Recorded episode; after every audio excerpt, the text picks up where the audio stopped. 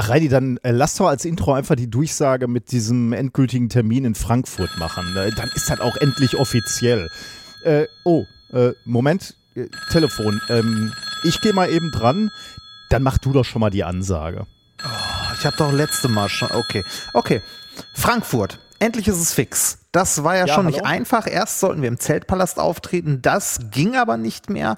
Dann wurde die Show Aha. umgelegt in den Jahrhunderthalle Club. Aber da hat uns der Brandschutz einen Strich durch die Rechnung Wie, gemacht. Da können wir nicht spielen, sein. weil die Deckenhöhe bei äh, so grob 2,20 Meter ist. Also es ist eine Todesfalle, kurz gesagt. Aber endlich haben Wirklich? wir den idealen Termin gefunden. Es ist jetzt der 26.11. Ja, da spielen wir jetzt fix. in der Hugenottenhalle in Neu-Isenburg. Also äh, immer noch quasi Frankfurt. Das haben wir doch gerade erst klar wird gemacht. der absolute Knaller. Da dürfen wir die ganze Show spielen und die das Halle ist, ist auch noch Grund. groß. Also da wird nichts abfackeln oder so. Ne? Und es wird richtig, richtig gute Stimmung sein. Nicht. Also merkt euch den 26.11. und kommt zahlreich zur Hugenottenhalle. Ja? Reini, du glaubst nicht, was gerade passiert ist. Die Kirche hat gerade unseren Auftritt am 26.11. untersagt, weil da Toten Sonntag ist. Wir dürfen nicht auftreten. Wir müssen verschieben. Verfickte Scheiße, du willst mich verarschen, oder? Ich dachte, ich lebe in einem säkularen Staat. Also, ne, hier, jeder kann machen, was er will. Kirche ist Kirche, Staat ist Staat, ne? Aber Kirche schlägt Wissenschaft? Kannst du dir echt nie ausdenken. If, if, you, if you base medicine on, on science, you cure people. If you base the design of planes on science, they fly. Um, if you base the design of rockets on science, they reach the moon. It works. Methodisch inkorrekt Folge 239 vom 28.02.2023 direkt vom päpstlichen Dekret der Wissenschaft. Mit mir heute wieder mein exkommunizierter Rainer Tremfort. In nomini patri, e fili, e fili, äh, irgendwas mit Spiritus Sancti noch hinten her. Und ich bin der säkuläre Wissenschaftler Nikolaus Wörglück auf. Äh, apropos Kirche, ähm, ja. check mal deine Einstellung gerade. Bei dir ist ein Hall drauf. Du hast irgendeine Halltaste, ja. glaube ich, gedrückt. Ja. Nein, das liegt daran, äh, ich äh, nehme diesen Podcast heute ähm, im, ähm, wie nennt man das? Äh, ich glaube, das ist jetzt wieder modern Heroin-Chick. Ne? Also so, ich, ich sitze in einem komplett leeren Raum. Du glaubst, das ist jetzt wieder modern? Ist das wirklich ja, wieder modern? Ja, ist wirklich wieder. Also irgendwo habe ich, äh, irgendwo hatte ich das mal so, ist das bei Google News an mir vorbeigeflogen, dass in so einer Modelwelt irgendwie diese komplett abgemagerten äh, Vorbilder wieder in sind. Naja. Oh, ähm, ich, ich sitze in einer äh, in einem wirklich komplett leeren Raum. Also äh, der Hall hat hier gute Überlebenschancen. Ich sitze auf einer äh, halben Matratze, einem Kissen und habe hier nur mein Laptop, das Audiointerface und Internet kommt über mein Handy. so. Das ist, äh, glaube ich, also ich würde ja sagen, das ist eine der schlechtesten Bedingungen, um Podcasts aufzunehmen, die ich je hatte. Das wäre aber gelogen, denn wir haben auch in Indien Podcasts aufgenommen. Ja, das ja, stimmt, ist aber, also ich, aber ich entschuldige davor, mich an dieser du? Stelle für, ja, ist kurz davor, ich entschuldige mich an dieser Stelle für äh, den grauenhaften Ton und den Hall, aber das geht heute nicht anders, weil äh, ich habe zeitlich nicht mehr bis zum Hotelzimmer geschafft zur Aufnahme. Tja, naja. Es ist dramatisch, aber man kann es nicht ändern. So wird's, ja. so wird's sein. Ja, ja äh, um, um hier die Verwirrung kurz noch aufzuklären äh, mit, mit dem Intro. Ähm, das ist wirklich passiert. Also ja, das wir, ist, äh, wir haben es natürlich nachgestellt. Das ist kein Scherz. Nein, wir haben es gerade nachgestellt natürlich, äh, aber im Prinzip haben die Ereignisse genauso stattgefunden. Wir hatten einen Termin und dieser Termin für Frankfurt muss abgesagt werden, weil die Kirche es untersagt. Also das, das genau genommen das Ordnungsamt. Ja, ne? also okay. aber mit Verweis natürlich auf die Kirche. Ne? Auf den toten, ja, auf den toten Sonntag und genau. so. Ne? Also, also, es hat jetzt ich, nicht gerade der Papst angerufen, wobei das wäre geil eigentlich, wenn der angerufen ja. hätte. Ja, tatsächlich. Also ey, ich finde es trotzdem, also so, so lustig das ja jetzt irgendwie ist, ne? Und äh, ist es aber gleichzeitig auch traurig. Also, dass wir ernsthaft irgendwelche Veranstaltungen aus religiösen Gründen nicht durchführen oder so. Finde ich, also finde ich schwierig. Meinst du, irgendeiner würde, würde sich äh, in seinen Gefühlen verletzt fühlen, wenn wir am Toten Sonntag auf der Bühne stehen? Ja, keine Ahnung. Wäre mir auch scheißegal, ehrlich gesagt. Bitte? Also ich, ich das Ah, das ist Weißt du- wieder genau deine Einstellung, ne? Weißt du, das darfst du nicht, aber wahrscheinlich dürfte ich mich auf einen Kölner, äh, hier vor den Kölner Dom stellen mit einem Eimer Schweineblut äh, und mich damit einschmieren und irgendwie Satan huldigen. Das wäre okay. Aber ich, ich habe keine Ahnung. Ich finde es ich find's total albern, wenn aus irgendwelchen religiösen Gründen, irgendwelchen Festen irgendwas nicht, äh, nicht gezeigt, nicht gemacht werden darf. Auch dieses Tanzverbot an den stillen Feiertagen und dass irgendwelche im öffentlich-rechtlichen irgendwelche Filme nicht gezeigt werden, dass das Leben des Brian zum Beispiel irgendwie, ich glaube, Karfreitag oder so nicht gezeigt werden darf. Ernsthaft? Oh Gott. Ja, äh, es gibt eine Liste, einen öffentlich-rechtlichen Film äh, von Film, also von Filmen, die an gewissen Feiertagen nicht gezeigt werden. Ernsthaft? Es ist, okay. äh, äh, ja, es ist, es ist absolut lächerlich. Also, ne, ja, wir haben eigentlich eine Trennung von Staat und Kirche in dem einen Bundesland mehr als in dem anderen, Bayern. I'm looking at you. ähm, aber generell, äh, also ich finde, ich finde, der, der Scheiß trieft immer noch aus so vielen Verordnungen und irgendwas. Das gehört endlich mal abgeschafft. Also So. so Verbote, ne, aus religiösen Gründen, das finde ich ja auch irgendwie äh, schwierig. Ja, ich also, dass andere sich äh, verhal irgendwie in irgendeine Richtung zu verhalten haben. Ich meine, klar, äh, kann ich jetzt nicht, äh, weiß ich nicht, andere Leute in ihrer Ausübung ihrer Religion äh, Nein, sollen sie ja stören, tun, aber, ne? die, so- Aber aber die sollen sich mit, mit der Ausübung ihrer Religion bitte mich, bei Ja, mir nicht genau, auf den ja. Sack gehen. Wenn ne? ich in der Also- Hugenottenhalle, also es wird ja nicht in der, in der zweiten Halle der Hugenottenhalle gerade ein Gottesdienst stattfinden. Und selbst wenn, Und selbst wenn, damit, ne? Ja. dann musst du ja auch damit leben, dass du den scheiß Gesang nebenan hörst. Ne? Also, mal, mal ganz ehrlich, ich finde sowas echt zum Kotzen. Also, das ist so ein, äh, für mich ist, also das ist für mich echt so ein kleines Reizthema. ich finde, ich finde das echt so unglaublich scheiße. Naja, weil, Naja, also ich, ich, ja. ich finde ich finde freie Religionsausübung und so weiter, ich finde das alles super, ich finde das alles toll. Darf auch jeder machen und glauben und denken und so, was er will, ne? Aber bitte, bitte so weit, dass es, äh, also ich möchte nicht auf etwas verzichten oder irgendetwas tun müssen, weil irgendjemand glaubt, dass sein Fantasiefreund an dem Tag vor tausend Jahren äh, irgendwie fünfmal in die Hände geklatscht hat und eine, eine Party mit Brot und Fisch geschmissen hat oder so. Also mal ganz ehrlich, das, äh, ne, Bitte die E-Mails nicht an äh, info at minkorrekt. Schickt es gleich an Reini. Ich kann es nicht mehr ertragen. aber ist doch so, oder? Fantasiefreund at remford.de Ich habe da keinen Bock drauf, wenn du hier wieder den Leuten die, die religiösen äh, Gefühle verletzt. Ja, meine religiösen Gefühle werden davon auch verletzt und ich lebe damit. Gut, naja, haben wir's. Äh, So. la lass uns mal eben noch das Intro abschließen. Äh, der Ja, Auftritt im Hugenottenhaus, oder wie heißt das? Hugo In der Hugenottenhalle, Halle der ursprünglich mal Frankfurt war. Also ursprünglich der Zeltpalast. Dann der Jahrhunderthalle Club, jetzt äh, in Neu-Isenburg, also äh, ungefähr, ich glaube, eine Viertelstunde mit dem Auto entfernt vom, äh, vom Jahrhunderthalle Club.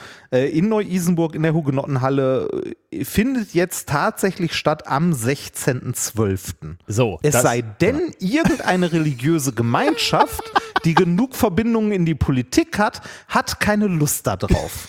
Dann nicht. Oh Gott, Raya, die ist echt verbittert. Wahrscheinlich gibt es irgendeinen Fe- Feiertag, gibt es da da. Wann, wann, wann sind wir da? Es gibt immer irgendeinen Feiertag. wann sind wir da? irgendeiner 16. Religion gibt es immer. 16.12. 16.12. Feiertag. Ich google das jetzt auch. Ja. 16. Warte mal. Feiertage. 16. Kuriose Dezember. Feiertage. Bundesweiter Tag des Tannenzapfens in Deutschland. 16. Dezember. Ja. Tag der hässlichen Weihnachtspullover. Geil, da können wir mit Ugly Sweater kommen. Das finde ich Am, gut. s- warte mal, am 16. Dezember ist das, warte mal, wie, wie heißt das? Äh, ah, ich habe hier nicht so. Äh, da ist das Etzit-Fest. Oh, hast gleich nach Regel. Was ist das denn? Das Fest zu Ehren Gottes ist das wichtigste im Jahr. Ezidinnenfasten in den ersten drei Wochen im Dezember. Das ist wohl eine religiöse Gemeinschaft. Aber Das, hier. Iz, das, das Izidentum. Okay, das gefällt mir nicht. Das, Äh, Das, das ist also der wichtigste Feiertag im Ezidentum? ja, ersten Freitag, das ist, keine Ahnung, wo diese Religion herkommt, aber jeder, also jeder Tag ist irgendein Feiertag in irgendeiner äh, in irgendeinem Club von irgendwelchen, äh, weiß ich nicht, in irgendeinem Fanclub von irgendwelchen Gestalten. Aber ansonsten dürften dir die Feiertage am 16. Dezember zusagen und die können wir zum Teil auch begehen. Tag der Versöhnung in Südafrika, okay, damit machen wir wahrscheinlich nicht so viel. Bundesweiter Tag des Tanzzapfens, habe ich ja auch gerade schon gesagt, aber jetzt Ja. kommt gute. Tag der hässlichen Weihnachtspullover und Schokoladenüberzugtag.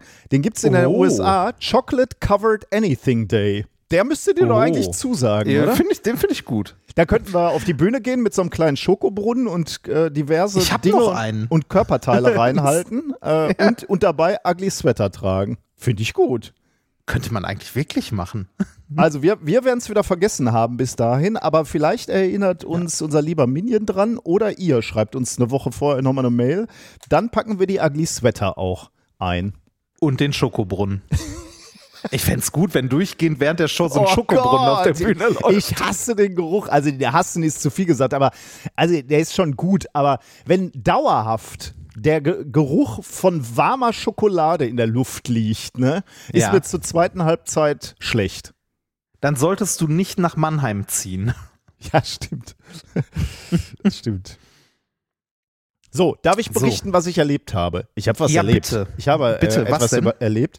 Ähm, in der letzten Woche ähm, war ich erschöpft von meinem Arbeitstage bis dahin. Der Arbeitstag ging noch weiter, aber ich war zwischenzeitlich erschöpft. Schlurfte ich hinunter in die Cafete. Und da, auf der Straße, fuhr an mir der Kanzler vorbei. Nicht der Kanzler der Universität, Ich wollte gerade sagen, das wäre ja nichts Besonderes. äh, sondern äh, der Bundeskanzler. Olaf Scholz war an der Uni äh, am ZBT, am Zentrum für Brennstoffzellentechnologie und hat sich Wasserstoff äh, angeguckt und sich auch dazu geäußert. Und das fand ich jetzt etwas wenig. Also, kennst du das? Du hast nicht gelernt für eine Prüfung und erzählst trotz, versuchst trotzdem mal zu erklären, was du verstanden hast. So ein bisschen Jap. so war das. ähm, und Ja. äh, ja, aber er war da und äh, ist schon ein Ding, ne, wenn der auf einmal so an dir vorbeifährt. Also ich, mir war gar nicht klar, dass er überhaupt an der Uni ist. Die haben den Ball so ein bisschen. Warum?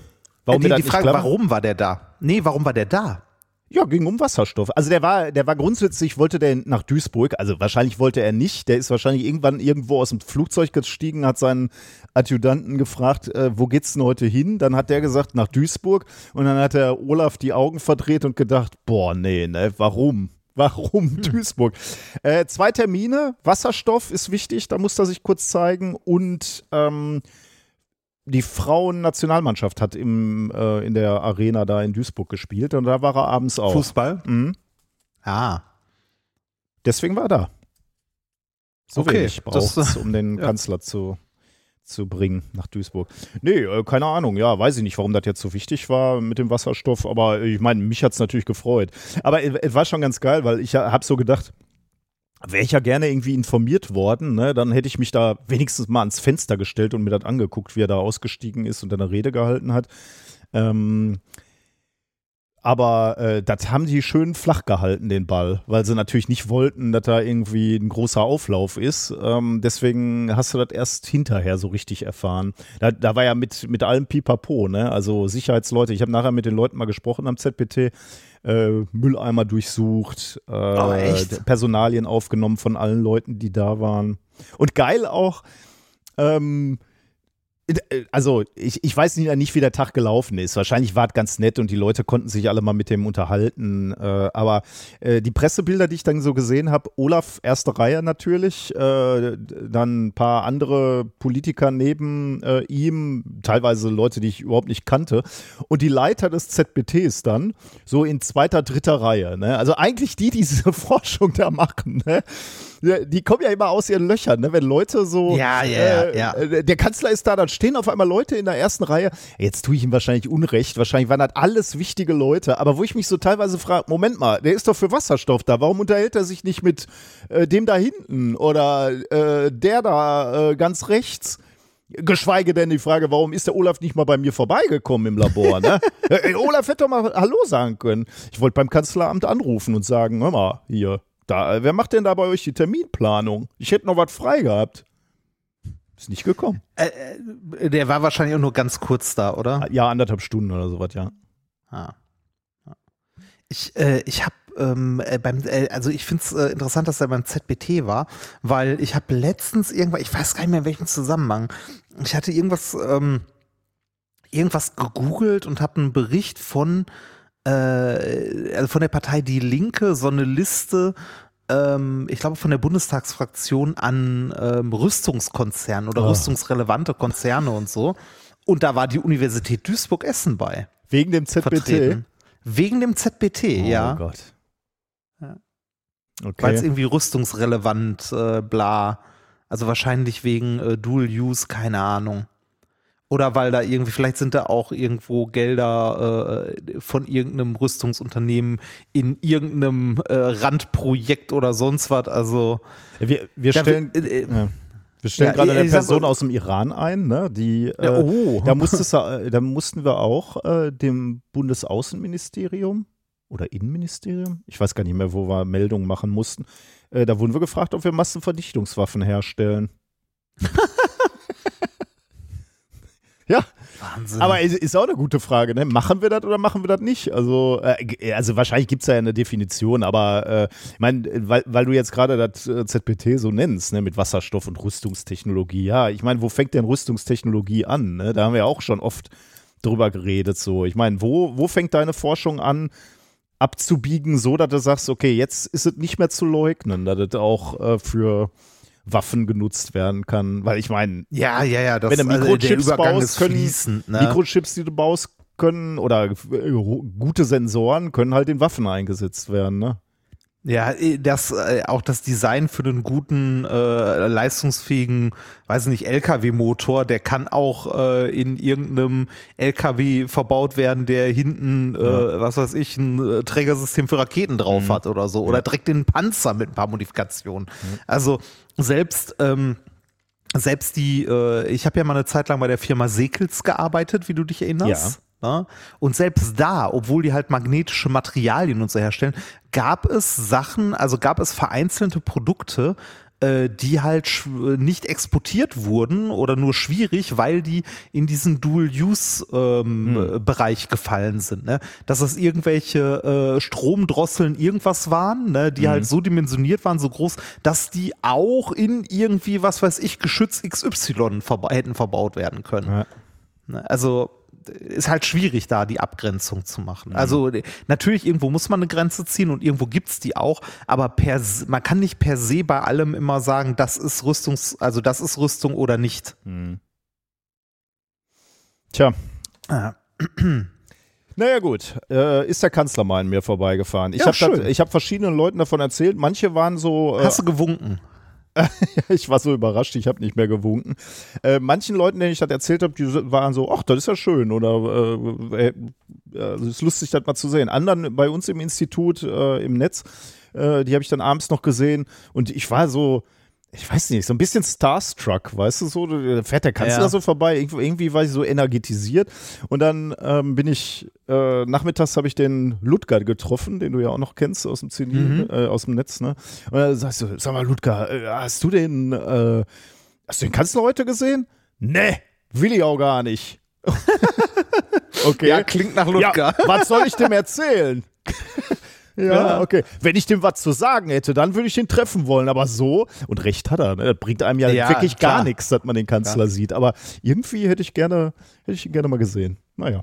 Also ich habe ihn ja gesehen, aber so ein bisschen, bisschen länger hätte ich gerne mal gesehen, wie der da aussteigt und so. Du, du, hättest, du hättest so aus der Ferne mit Wirecard-Aktien winken können.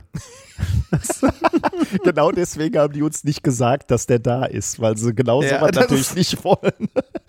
so Das ist, Scherze. also, äh, also äh, ich, äh, ich beschäftige mich ja nicht besonders viel mit Politik, ne? aber ich bin immer noch fasziniert, äh, dass, äh, dass wir auf der Ebene einen so großen Steuerskandal und so weiter haben, äh, haben äh, oder hatten und dass das äh, kein Grund ist, nicht Kanzler zu werden. Nicht Kanzler zu, ja, genau. Das, äh, da- das kriege ich nicht, das, das verstehe ich nicht. Da muss mir mal jemand erklären, der wirklich Politik macht und so. Du dass das bezahl erstmal ordentlich deine Steuern, ansonsten kommst du nämlich Ja. in den Knast. ja, richtig. Werbung. Es gibt ja durchaus Momente, wo man sich wünscht, man hätte die richtige Versicherung. Wenn man zum Beispiel krank ist oder so. So wie ich gerade. Äh, es gibt aber auch alle möglichen anderen Situationen, wo man sich denkt, so, boah, hätte ich mir mal Gedanken um Versicherungen gemacht. Und genau hier kommt Clark ins Spiel. Mit Clark könnt ihr dabei sogar noch sparen.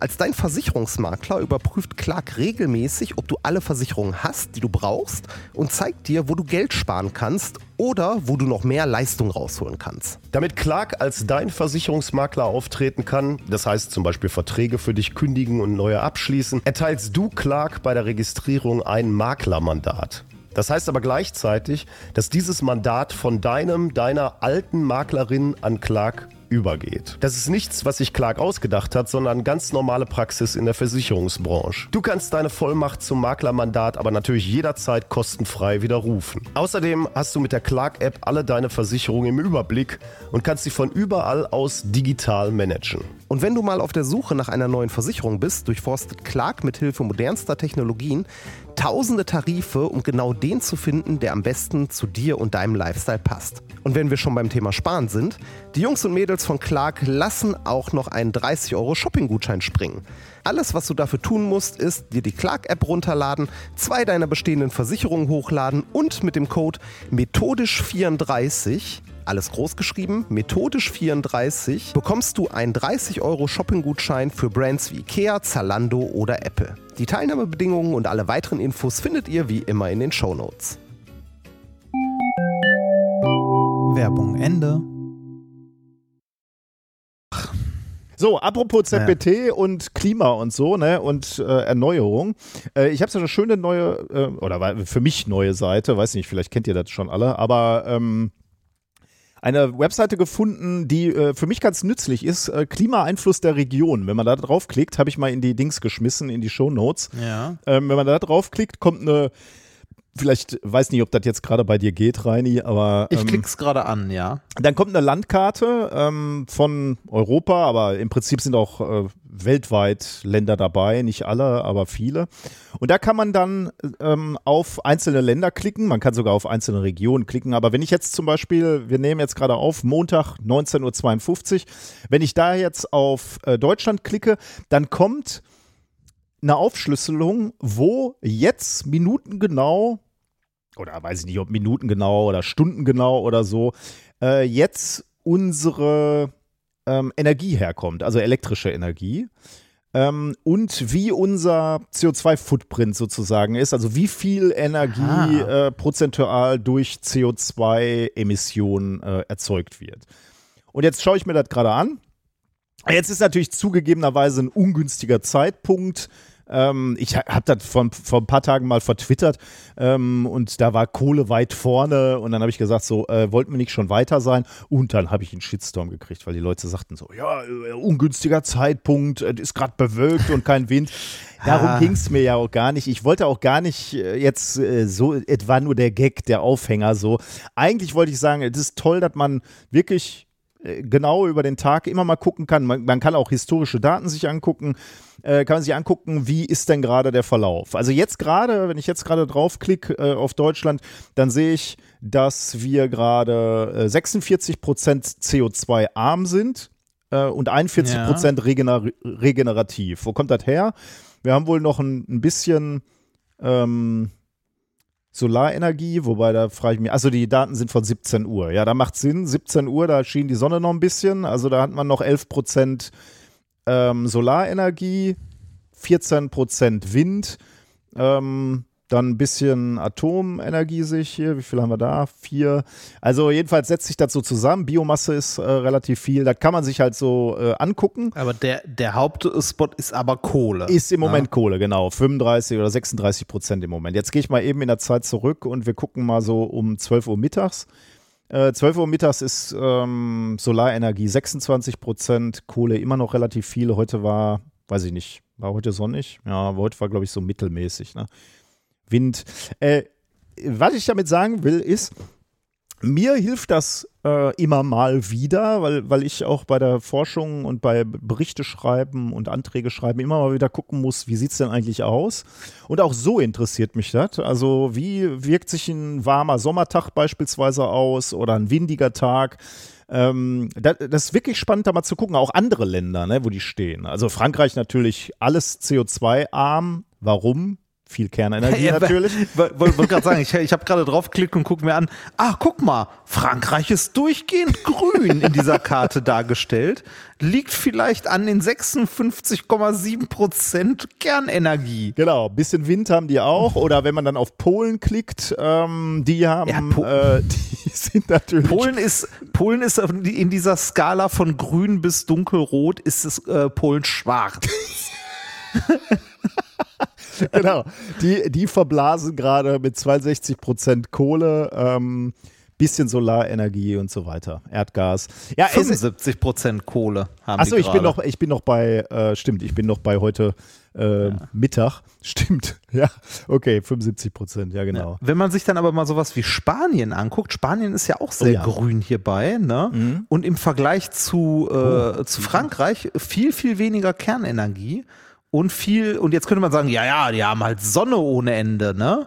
Äh, es ist aber gar nicht mal die Sonne, es ist Windenergie. Wind, ne? ja, die haben 42 Prozent ihres Strombedarfs aus Windenergie und das sogar halbwegs unabhängig vom, äh, also schwankt so ein bisschen hin und her mhm. über den Tag, aber trotzdem, ähm, ne?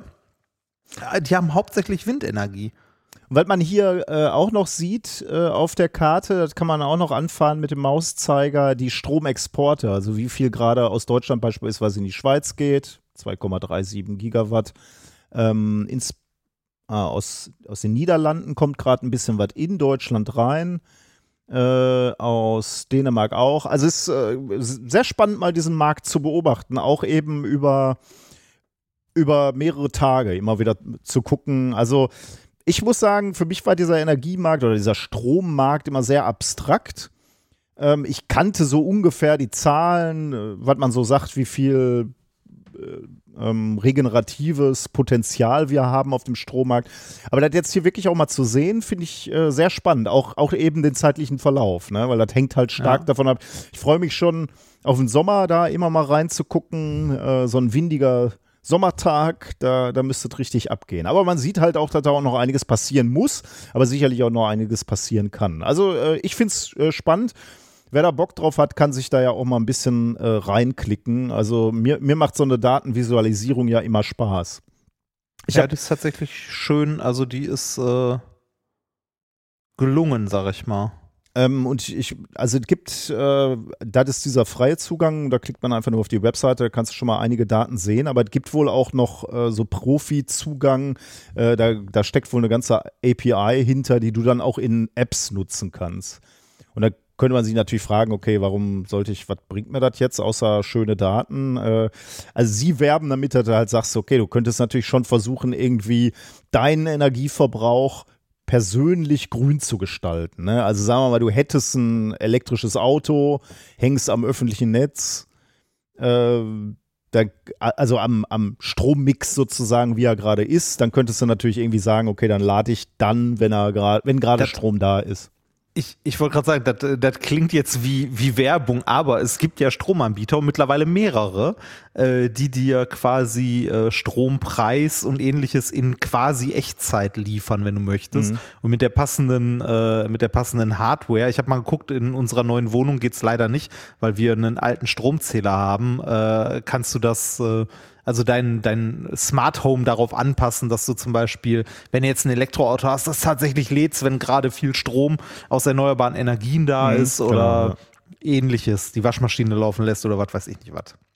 Also das kommt dann ja. natürlich sehr aufs Nutzerszenario an, ob das natürlich, wirklich äh, extrem. Äh, möglich ist und ob das sinnvoll ist. Also äh, sagen wir, du hättest jetzt grünen Strom, dann ist es ja eh theoretisch egal.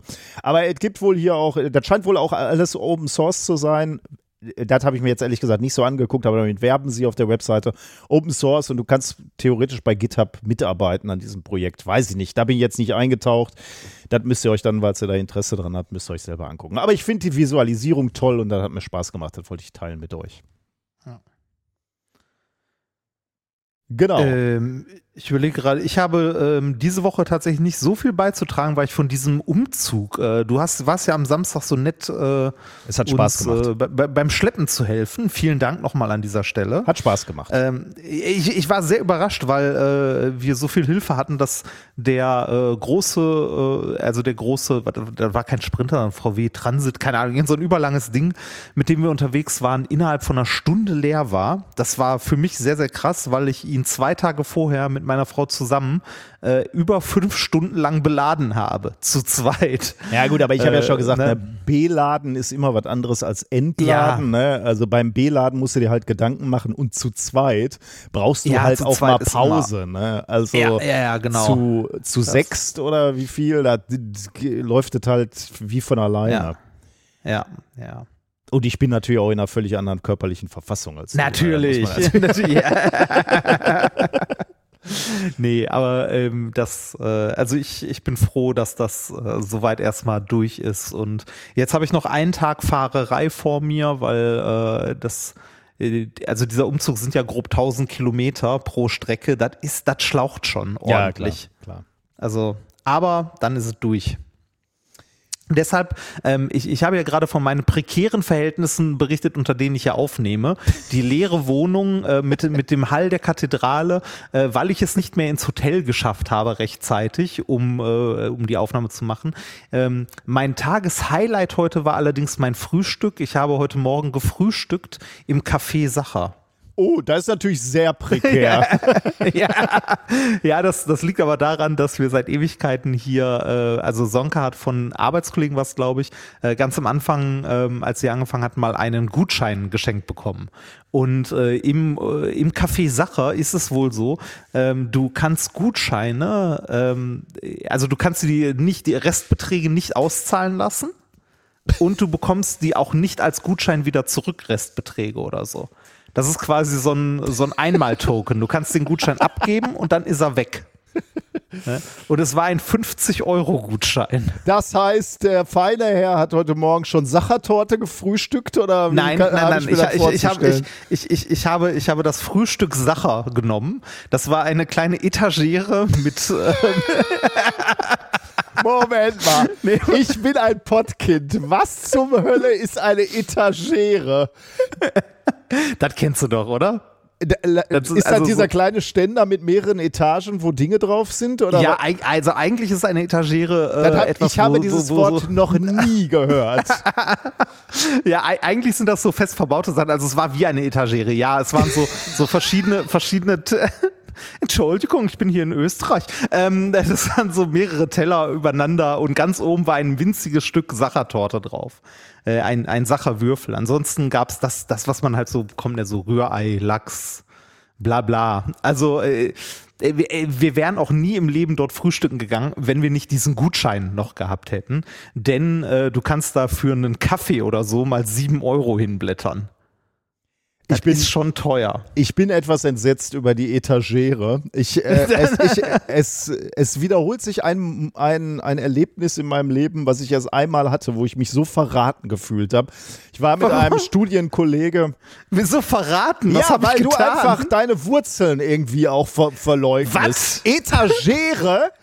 Äh, Junge, du warte, kommst zurück in den Pott jetzt, ne? Wenn du dich hier so ausdrückst, bist du Etageren schneller gibt wieder raus als du Etageren gibt es auch, äh, Etageren gibt es auch im Ruhrgebiet. Ich weiß nicht mal, wie man das schreibt. Ich meine Mutter, also meine. Eltern hatten sogar eine. Aber die haben das nicht Etagere genannt. Was weiß ich, wie die das genannt haben, aber ich weiß, es gab Ja, eine. das ist der Unterschied. Natürlich hatten meine Eltern auf der Hochzeit sicherlich auch eine Etagere und da war da, der, der stand direkt neben dem Mad Eagle zur Hochzeit Nee, da- da- mit den Käsewürfeln drauf. das- Aber da hat keiner gesagt, reich mir mal die Etagere. Äh, wahrscheinlich schon, aber dann wart ihr so, reich mir mal die, die, die, die das Ding da. das ist, Das Etagere. Nee, aber- aber, aber, äh, also meine, ich glaube, meine Eltern hatten sowas auch. Das war dann das, was rausgekramt wurde, wenn irgendwie Kuchen angeboten wurde. Neben natürlich, was es, äh, ich glaube, also ich weiß nicht, wahrscheinlich bei, bei jedem Pott gab es immer den, äh, den Tortenboden mit Kirschen oder halben Pfirsichen mit Tortenguss oben drüber. Bei jedem Geburtstag. Natürlich. Immer. Ja. Immer, ja. Und für die Kinder kalte Schnauze. Kennst du den noch? Ja, natürlich kenne ich kalte Schnauze. Schön Palmfett. Palmfett und Kakao. Ich, also, Widerlich. das war, glaube ich, der Gegenstand, der am nächsten dran war an einer Singularität, an einem schwarzen Loch, weil da ist einfach so viel Zucker auf einem Ort, dass das Universum eigentlich einfach sagt, äh, da bilde ich ein schwarzes Loch aus. Da war ich, ich, mir ich sicher. glaube, ich, ich, ich, also ich glaube, das stammt noch aus ganz, ganz schlimmen Zeiten. Das war äh, Backup. Du konntest es essen Ja, oder ja, ja. Docht oben reinstecken und du konntest das Haus ein Jahr beheizen. Eins von beiden. Briketts. Und ich habe mich immer gefragt, ging dir das auch so? Also man muss also, die kalte Schnauze ist, glaube ich, Butterkeks und da ist dann einfach äh, Schokolade zwischen äh, die Lagen Ja, das, gekleistert, das, das, ist nicht, das ist nicht mal Schokolade, das ist, wenn ich mich nicht irre, ist das Palmin, also Palmfett. Oh, Äh, ernsthaft? Gemischt, gemischt mit Kakao und Schokolade. Also so richtig äh, Omas kalter Hund, kalte Schnauze wie Warte früher. mal, Ich kalte mal- Schnauze. Ich, Ich, muss, such, ich ja, auch, ja. Rezept. Äh, das muss ich mir auch gerade mal angucken. Äh, Ja, 300 Gramm Kokosfett, 125 Gramm Puderzucker, 50 Gramm Kakaopulver, ungesüßt, drei Eier, etwas Rum und Butterkeks. das ist kalte Schnauze. meine Güte, was muss das für Kalorien haben, die Scheiße. und ging dir das auch so? Ich bin immer zu Geburtstag gekommen und dann hieß es, und für die Kinder gibt es kalte Schnauze. Und ich habe immer gedacht, wer zum Teufel hat euch erzählt, dass wir Kinder das mögen? Ja, das, ja, das, ja, ich, das ich hätte genau einfach so. gerne mal ein Marmorstück Kuchen gehabt oder halt das für dieser Pfirsich-Dings in Glasur da auf dem hellen Fanta-Kuchen. Ja, so was gab es bei mir gar nicht in meiner Jugend. Okay. Äh, das, äh, so was gab es nicht. Kalte Schnauze. Ja, gab's. aber, äh, aber die, äh, der, der, also ich habe dann auch lieber immer den Klassiker gegessen, den Tortenboden mit äh, Pfirsichen aus der Dose. ja. genau. Wenn wir durften. Äh, jetzt Ja. nochmal, um die Geschichte mit der Etagere abzuschließen. Ja, ne? bitte. Einmal wurde ich so verraten, als ich mit meinem äh, lieben Studienkollege Stefan unterwegs war. Damals mussten wir noch in Jugendherbergen residieren, weil wir noch keine Hotels bezahlt bekommen haben als ja gut, Doktorand war ich wahrscheinlich noch nicht. Wahrscheinlich war ich dann noch ausgehender Student. Ich weiß es nicht mehr. Und der fragte mich, ob ich seinen Necessaire gesehen hatte. Sein Necessaire. Weißt du, was das ist? Boah, das habe ich schon mal gehört. Das ist die mal gehört. Kulturvortäuschungstasche, also die, die Kulturtasche. ah, das sein Necessaire. Necessaire. Wenn du irgendwann dein Necessaire neben der Etagere abstellst, ne, flippe ich aus. Andererseits muss ich sagen, die Etagere und das Necessaire, das ist das ist so ein bisschen, äh, das ist ein bisschen pöbelschick, oder? Ja, so, das stimmt, Man, ja, ja. Man, ist, man, man, man glaubt, es wäre, äh, es wäre schick, aber naja. Ja, ja, stimmt. Ja. Äh, der, der letzte wirkliche, der Geld hatte, ähm, war wahrscheinlich der Sonnenkönig, der eine Etagere benutzt hat. Ne? Äh, Wahrscheinlich. Und danach war das nur noch, genau, assi-schick, wie Ah. du so schön gesagt hast. Gut, ähm, eine, eine kleine Spielerei muss ich noch äh, erzählen, die äh, ist mir heute zugeworfen worden und ich mag ja so nerdige, geekige kleine, kleine Sachen. Äh, auch eine Webseite, die ich wieder in die Shownotes reingeworfen habe. Äh, My Pi Day. Ähm, My Pi Day. My Pi Day. Ähm, du kannst auf dieser Webseite einen Tag, äh, bevorzugt deinen Geburtstag, eingeben. Und zwar mh, als sechsstellige Zahl. Also, ähm, genau, 2, 2504774 ah, und der mir. sagt dir, wo Und er sagt, an welcher Stelle von Pi ähm, diese Zahlenkombination, diese sechsstellige Zahlenkombination äh, vorkommt. Äh, ich glaube, Okay. ich, ich, glaube, ich habe den Link äh, ungünstig ins Dings geworfen. Ja, der ist mit fest, einem ne? Ah, ja, ja, Result, genau. ne? Ja, ja. Äh, warte, mal, dann nehme ich das nochmal schnell weg. ohne. Da. Enter Birthday. Äh, äh, muss ich das amerikanisch eintragen oder? Äh, ich hab's, äh, ah, gute Frage. Ich, ist ja egal, er findet es so oder so und dann kannst du, du, musst damit zufrieden sein. Also ähm, Ja. 2500474. Meine, meine Kombination äh, findet sich an Stelle 104.480. Oh. Finde ich irgendwie geil. Meiner, meiner kommt früher an Stelle 71.222. Krass. Und äh, ich frage mich. Von Nee, Wolfram Alpha ist das, ne? Ja, mhm. Steht drunter. Powered by Wolfram. Äh, Finde ich irgendwie äh, ziemlich cool. Ich meine, du kannst natürlich jede, jede andere Zahlenkombination da auch noch eingeben, sechsstellig. Ähm, äh, ich habe es nochmal versucht mit der gesamten äh, Jahreszahl, also 1900, dann, dann äh, wäre es achtstellig. Ich glaube, das erlaubt er dir nicht. Da müsste er wahrscheinlich zu lange suchen oder so. Oder dann, ähm, aber ah, nee, ich, ich glaube, es muss wirklich ein Datum sein, weil äh, 1, 2, 3, 4, 5, 6 geht nicht. Ah, echt? Ja. Okay. It looks like something is wrong with your date. Please try again. Ah, warte Ah. mal. Der nimmt doch auch achtstellig. Nee.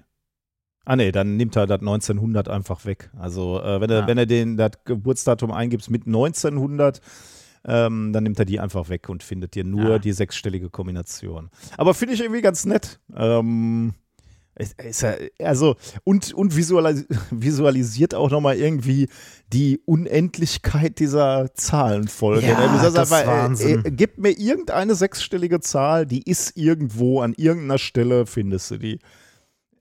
Ja. Ich meine, klar, Das- ist ja auch unendlich. Ne? Irgendwo wirst du die schon finden, aber dass du die auch noch so schnell findest, dass äh, Wolfram Alpha dir die so schnell. Ähm, naja, gut, so, so erstaunlich ist es dann auch wieder nicht. Ne? Also die haben, haben, wir, haben wir hier mal über äh, äh, die Library of Babel gesprochen oder hatte ich da nur mit, äh, mit dem Basti drüber geredet? Hm, sagt mir jetzt erstmal nichts.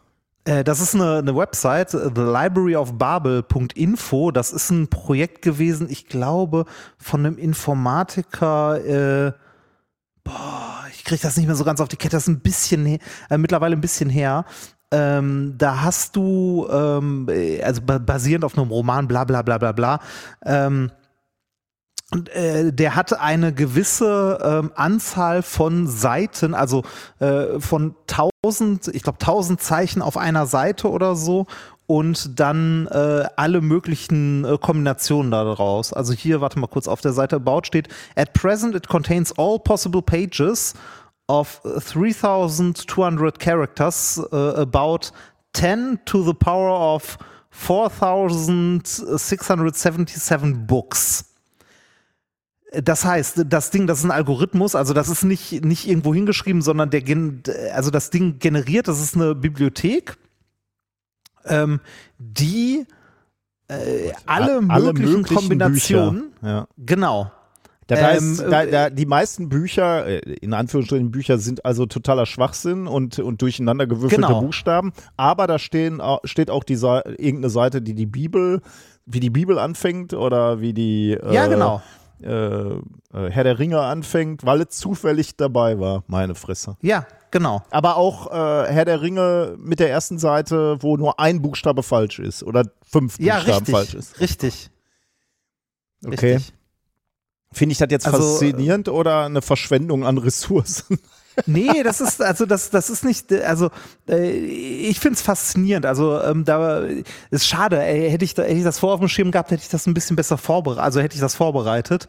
Ähm, aber du kannst da drin ähm, alle Zeichen, also die äh, halt maximal 3200 Zeichen enthalten, kannst du da drin finden. Das heißt, ähm, also ich finde es faszinierend, weil es halt äh, ja so ein abgeschlossenes Ding ist. Ne? Also es gibt halt nur eine begrenzte Anzahl an Kombinationen aller Zeichen, wenn man als eine Einheit immer 3200 Zeichen nimmt.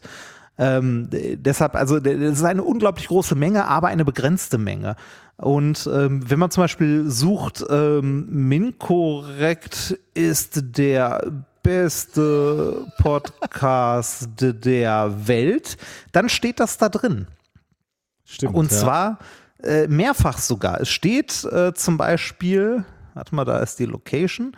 Ich klicke es mal an. Äh, Minkorrekt ist der beste Podcast der Welt. Steht auf äh, Seite 206 von 410 und dann steht da noch die genaue, äh, also die genaue Koordinate, wo das ist. Also in, in welcher, also warte mal, das ist Wand 1, Regal 3, Volume 15. Eingereiht von Ja. viel, viel Schwachsinn. Ja, aber was Ja. bringt das jetzt? Nix, das bringt nix. Ähm, das ist, also ich, ähm, ich müsste mir noch mal die genaue Entstehungsgeschichte angucken. Das war, ähm, äh, also die Idee kam, glaube ich, aus einem Buch, dass es eine Bibliothek gibt, in der alles drin steht. Also alles, was es gibt und ähm, äh, da hatte sich, ich glaube, das war ein Informatiker im Rahmen von irgendeiner Arbeit mal hingesetzt und das Ding programmiert als Website. Halt für diesen beschränkten Fall mit 3200 Zeichen auf einer Seite. Ich hatte nur mal einmal irgendwie äh, wenn, wenn du Ver Wahrscheinlichkeiten vergleichst und, und zwar von Ereignissen, die extrem unwahrscheinlich sind, dann gab es immer mal den, äh, den Vergleich, das ist genauso wahrscheinlich, als würde ein Affe zufällig auf einer äh, Schreibmaschine rumhacken und die Bibel kommt dabei raus oder ja. irgendwie sowas. Äh, das ja. ist, geht so ein bisschen in die Richtung, ne? Ja, ja, genau. Genau. Ja, und, und das ist halt die Frage, ne? Also wenn du nur wenn du nur genug Zeit hast und genug Ressourcen hast, ähm, entsteht dann Komplexität aus dem Chaos, aus dem Nichts, aus dem Zufall. Also ich meine, auch beim Leben könnte man sich ja immer die Frage stellen, ne?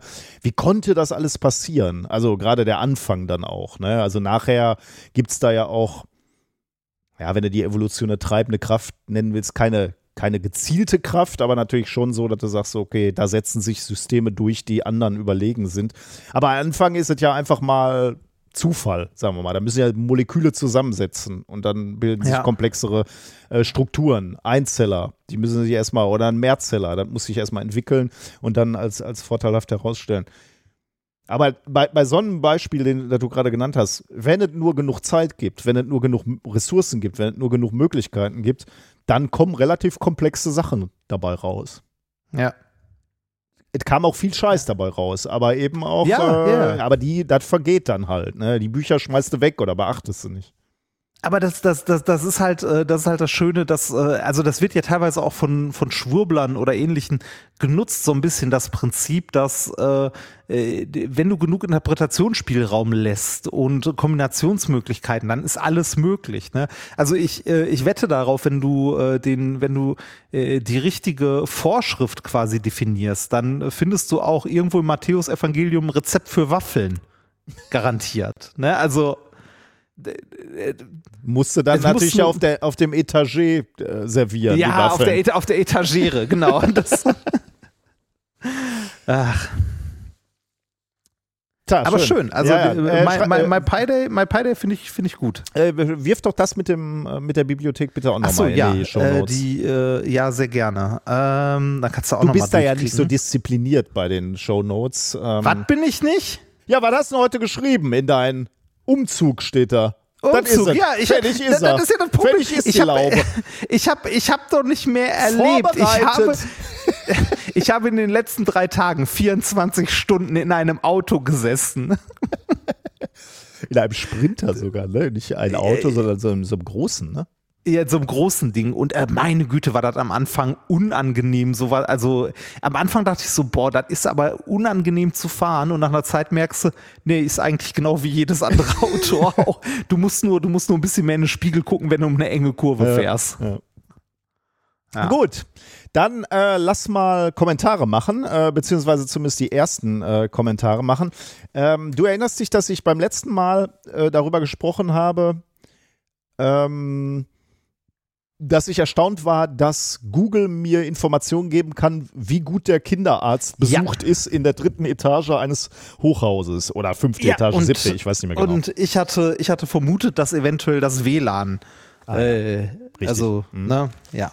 Ähm, wir haben viele Vermutungen bekommen, auch ähm, von Leuten, die nicht bei Google arbeiten, aber zum Teil sogar Leute sind, die ähm, ja gut, Telefone mit Sensoren ausstatten, das hilft uns jetzt auch nicht äh, weiter, weil nur weil ein Sensor da ist, äh, heißt es ja nicht, dass der für diesen Zweck genutzt wird. Aber ja. ähm, sehr viele Leute haben gesagt, dass möglicherweise auch das Barometer, Höhenmesser ja. genutzt ja. wird oder Luftdruckmesser. Ähm, da können die Menschen recht haben, weil wir haben ja schon mal bei, ähm, bei unserer Lieblings-App äh, Firefox ja. äh, schon mal oder Fyfox schon mal gesehen, dass äh, diese, diese Druckanzeige extrem sensibel ist. Ne? Also du kannst ja ein, ein, Telefon irgendwie auf den Tisch hochheben und er merkt am Luftdruck, dass du einen halben Meter das Telefon hochgehoben hast. Ähm, und deswegen kann man natürlich schon sagen, okay, äh, sieben Etagen macht schon einen riesen Unterschied. Das könnte durchaus sein. Ähm, ja. Genauso wie natürlich Beschleunigungssensoren im Prinzip auch genutzt werden können, um zu erkennen, ob du mit dem Fahrstuhl hochgefahren bist und wenn ja, wie hoch. Wobei, das ist wahrscheinlich ein Oder eine schwierig. Treppe, die du läufst oder so. Treppe auf jeden Fall, ja. Ja. Äh, ja, aber Fahrstuhl müsste ja auch gehen. ja, ich weiß gar die nicht, was, Beschleunigung und die Zeit und die, und die Richtung hast du auch. aber was macht das einen Unterschied, ob du einmal beschleunigst und zehn Etagen hochfährst und dann wieder abbremst? Äh, weil die meiste Zeit bist du ja beschleunigt. Ja, Du, du, du, hast, du hast ja die Zeit der Beschleunigung und du hast äh, vor allem zwei Beschleunigungen, einmal in die eine Richtung und einmal in die Aber andere. da müsstest du wissen, äh, wenn er, dann weißt du, zehn Sekunden ist der Fahrstuhl gefahren, dann weißt du ja nicht mit welcher Geschwindigkeit. Ah, doch, ja.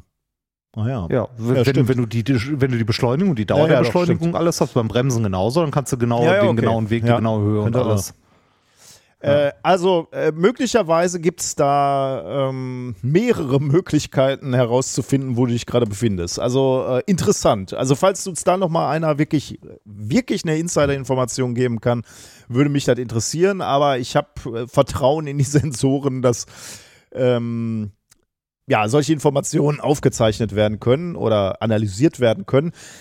Und dann macht man sich natürlich schon wieder Gedanken, was man so alles für Spuren hinterlässt. Ne? Also wenn Ja, viele. Wenn das so alles geht, dann kannst du ja diverse Bewegungen analysieren bei dir. Na gut, okay. Äh, das war der eine Kommentar. Und dann haben wir noch zwei sehr schöne Audiokommentare, die aber wieder ein bisschen länger sind. Deswegen haben wir die hinten dran gehängt. Karl erzählt uns was zu Time-Based One-Time Password Authenticators und Passwortsicherheit, weil er da nicht abschließend zufrieden war mit deiner Ausführung zu äh, Passwortsicherheit. Tut mir leid. Aber äh, er erklärt uns auf und Thomas sagt uns etwas zur Stahlherstellung, weil da habe ich geschwächelt.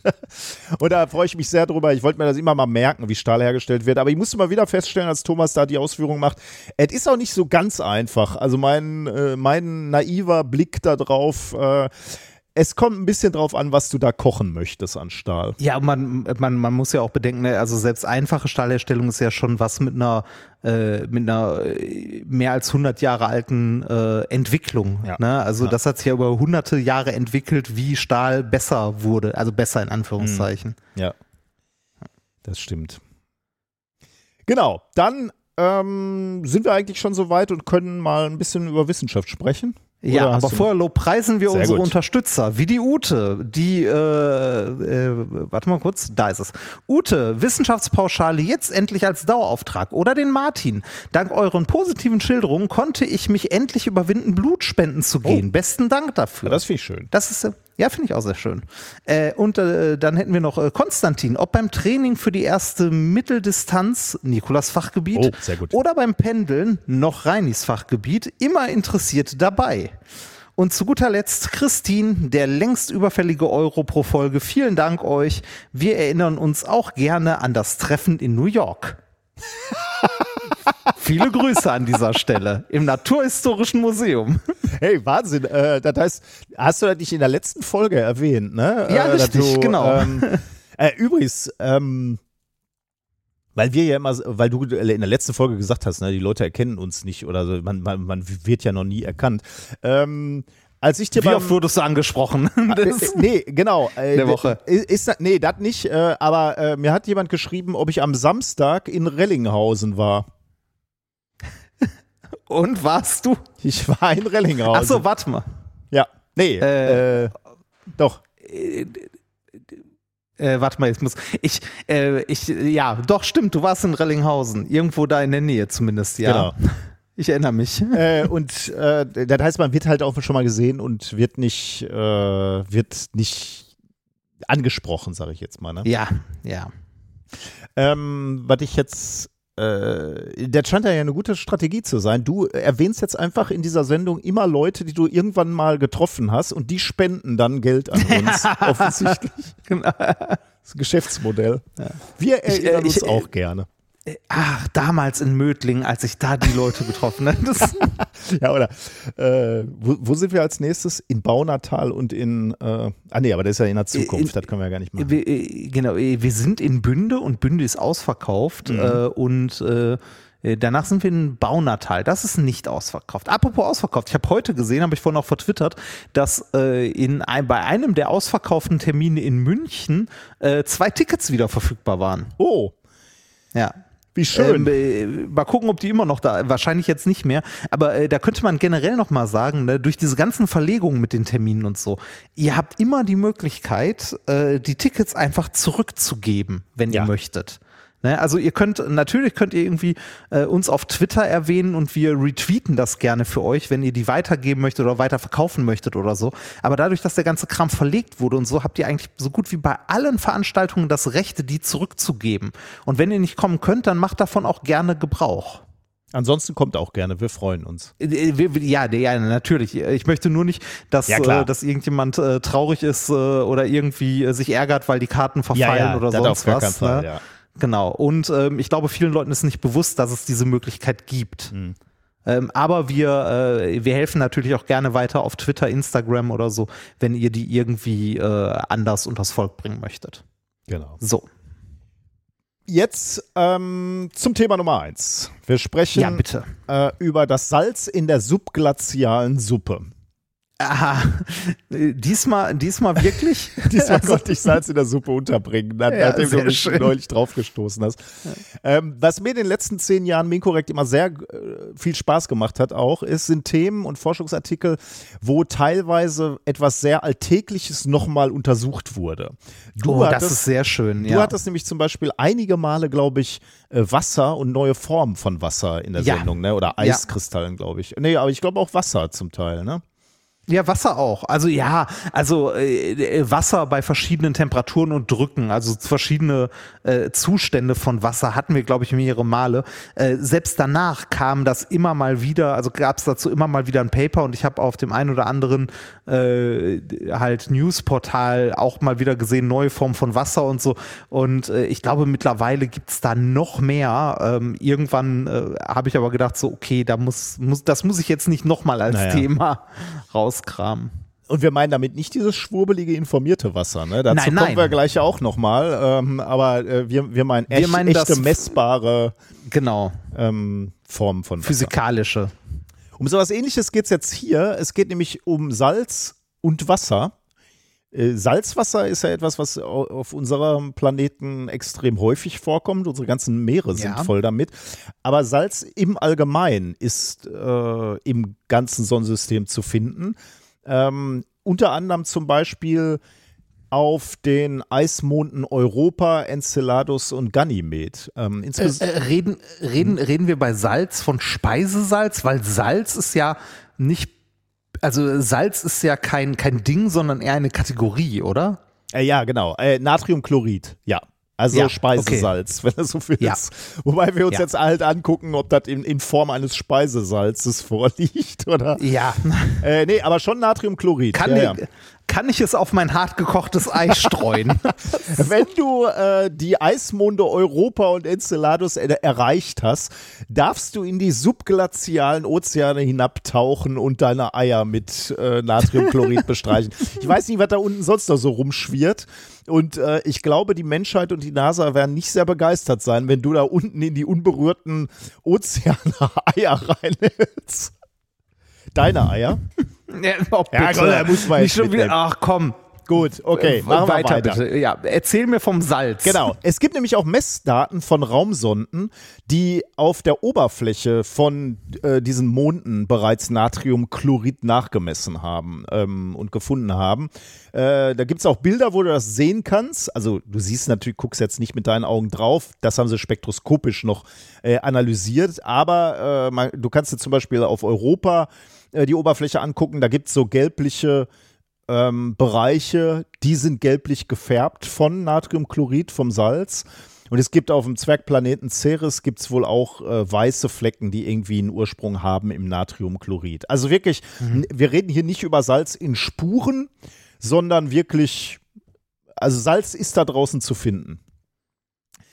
Ähm, Soweit so gut. Sagt man, okay, ja gut, ist halt irgendwie so ein Zeug, was man hier hat und, und auch da. Wo ist das Besondere? Das Besondere ist, ähm, dass dieses Salz auch ein gewisses Rätsel oder eine gewisse Neugierde angefacht hat, denn man hat zwar gesehen, dass da Natriumchlorid ist, spektroskopisch, aber die gemessenen Kristallformen des Natriumchlorids passen nicht zu den bekannten Kristallformen des Natriumchlorids, wie du es hier auf der Erde findest. Okay. Das, Das, liegt äh, also in anderen das, Strukturen vor, ja. aber schon als Natriumchlorid, also. ja, ja. Äh, also es, Okay. du, du löst nicht das Molekül auf und dann hast du ein Natrium irgendwo und ein äh, Chlor irgendwo Chlor. anders, sondern äh, das ist immer noch Natriumchlorid. Jetzt könnte man natürlich erstmal fragen, also ähm, wie liegt es denn auf der Erde vor? Äh, du hast äh, dankenswerterweise gerade schon vom reinen Kochsalzkristall gesprochen, ne? also so findest du das auf der Erde. Ja. Und du findest es zum Beispiel auch als Natriumchlorid-Dihydrat. Was heißt das? Du hast ein Natriumchlorid und 2H2O. Ähm, das ist eine Struktur, wie du es, wie du das Natriumchlorid auf der Erde auch findest. Also auf ein Kochsalzmolekül kommen zwei äh, H2O-Moleküle. Die hängen da dran? Also Ähm, ist das dann ein großes Molekül oder, oder meinst du in Form von Salzwasser? Nee, also, der ist nicht gelöst, äh, weil im, im Salzwasser wäre ja, äh, würde sich ja auch äh, das Natrium vom, also äh, das Wasser Ja, wäre ja, da stimmt, ja ein stimmt, da äh, sich ja- Lösungsmittel ja. quasi und dann löst sich das Natriumchlorid auf. Äh, das ist dann nicht der Fall, das ist halt hier dieses Natriumchlorid-Dihydrat, ähm, Mhm. äh, wo, wo zwei Wassermoleküle am, am Kochsalzmolekül hä- hängen. Ähm, und, die- und jetzt kommt das, warum ich diese, dieses Thema so eingeleitet habe. Äh, auf der Erde ist also das Verhalten von Salz und Wasser ziemlich klar. Ne? Also äh, du, du findest es als, als Kochsalz, du findest es äh, als dieses Hydrat und du findest es natürlich auch Salz aufgelöst in Wasser. Also in unterirdischen Bedingungen alles klar, kennen wir. Ähm, aber alles, was darüber hinausgeht, insbesondere zu extremen Bedingungen, da tappen wir zum Teil im Dunkeln.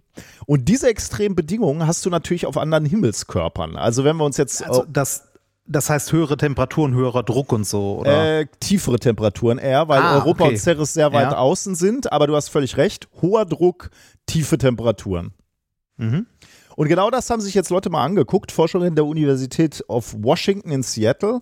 Die haben ein Paper rausgebracht mit dem Titel On the Identification of Hyperhydrated Sodium Chloride Hydrates Stable at Icy Moon Conditions. Veröffentlicht in Earth Atmospheric and Planetary Sciences am 21. Februar.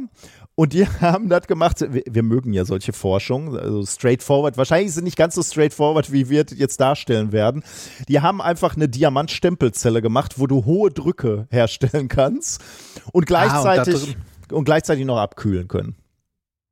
Okay. Und dann also haben sie- simuliert quasi, Genau, den Mond haben- simuliert. Exakt, ja. Die haben also Natriumchlorid ähm, und Wasser genommen, haben das in diese Diamantstempelzelle gepackt und dann hohen Drücken ausgesetzt von bis zu 2500 Megapascal. Und ich werde das gleich nochmal einordnen, was 2500 Megapascal sind.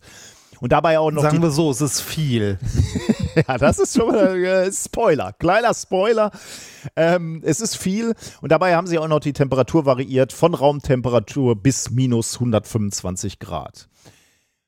Gut, dann ist die Frage, äh, was machst du dann? Also, äh, wie analysierst du das? Dafür haben sie die äh, Kristalle, die sich dann gebildet haben, analysiert unter ähm, oder mit Hilfe von Raman-Spektroskopie. Da guckst du die Mol Molekül- und Kristallschwingungen an. Aber ähm, haben die das, also diese, diese äh, Kristalle, die sich dann bilden, die bleiben nicht stabil, oder? Da kommen also wir die gleich. müssen bei die, die müssen bei diesem Druck und den Temperaturen bleiben und dann gemessen werden, oder? Ich sage jetzt erstmal, die müssen bei diesem Druck bleiben und dann gemessen werden, ja.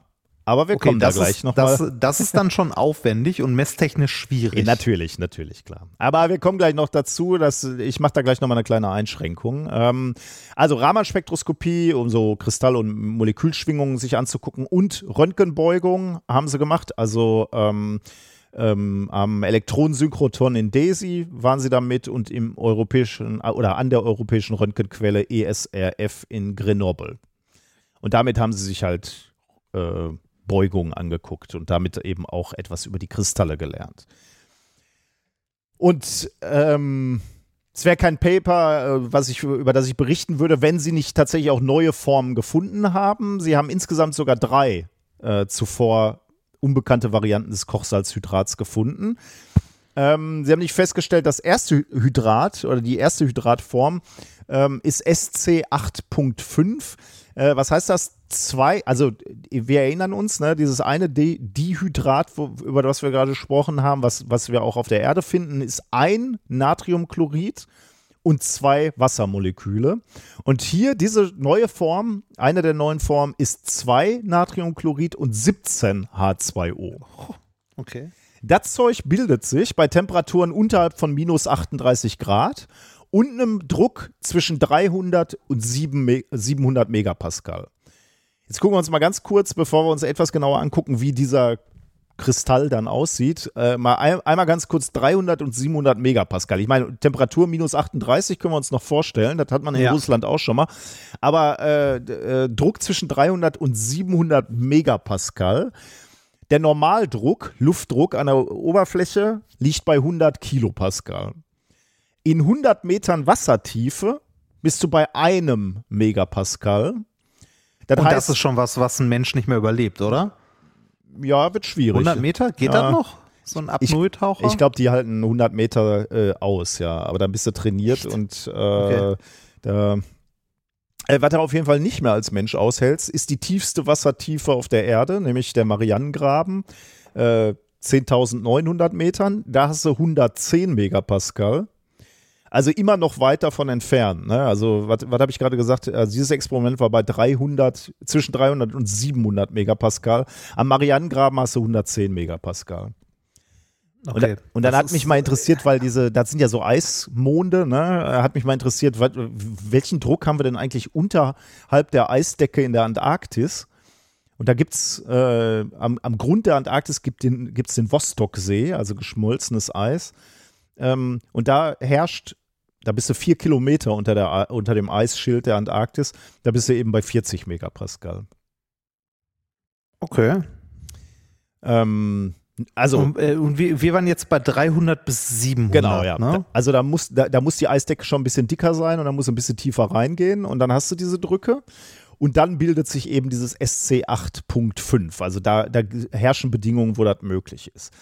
Also nochmal, da kommt auf ein Kochsalzhydrat äh, Quatsch, bei diesem Kochsalzhydrat kommt auf ein äh, ähm, ähm, Natriumchloridmolekül kommen 17 Wassermoleküle. Und das Besondere ist, ähm, das Natriumion und das Wasser bildet eine Schicht aus Oktaedern und dazwischen liegt jeweils eine dünne Schicht Chloridion. Also es ist schon eine sehr spezielle Anordnung in diesem Kristall, die sich dann bildet. Ich also, wollte gerade schon fragen, wie 17, äh, ja. also wie 17 ja. Wassermoleküle da dran passen. Ja. Also Natriumion und Wasser bildet eine Schicht aus Oktaedern und dazwischen liegt dann immer eine dünne Schicht Chloridion. Ähm, so, jetzt wissen wir schon mal, okay, also das ist eine neue Form, wie sich das anordnet und wir wissen auch, tiefe Temperaturen, hoher Druck. Aber jetzt habe ich ja gerade schon am Anfang gesagt, ähm, das eigentlich Erstaunliche war ja, dass sie Natriumchlorid an der Oberfläche der Monde gefunden haben. Also nicht da, wo der hohe Druck ist. Also äh, ah, ist das denn also, jetzt eigentlich, ist das jetzt eigentlich die Antwort auf die Frage, ne, mit der wir das losgetrabt die, sind? Das heißt, die Dinger bleiben stabil, wenn Exakt. die einmal da sind? Ja. Ah. Ähm, genau. Wenn sich diese Kristallstruktur einmal gebildet hat, bleibt die stabil, wenn der Druck wieder auf normale Werte absinkt, solange die Temperatur unterhalb von minus 50 Grad bleibt. Das muss gegeben sein, aber das ist wohl offensichtlich bei diesen Monden. Die sind halt scheiß weit weg von der Sonne und damit kalt.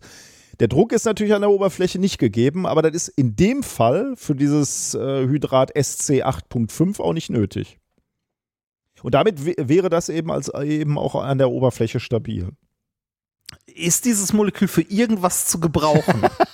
Das weiß ich jetzt. Kann man gesagt. es verfeuern? Neuer Treibstoff.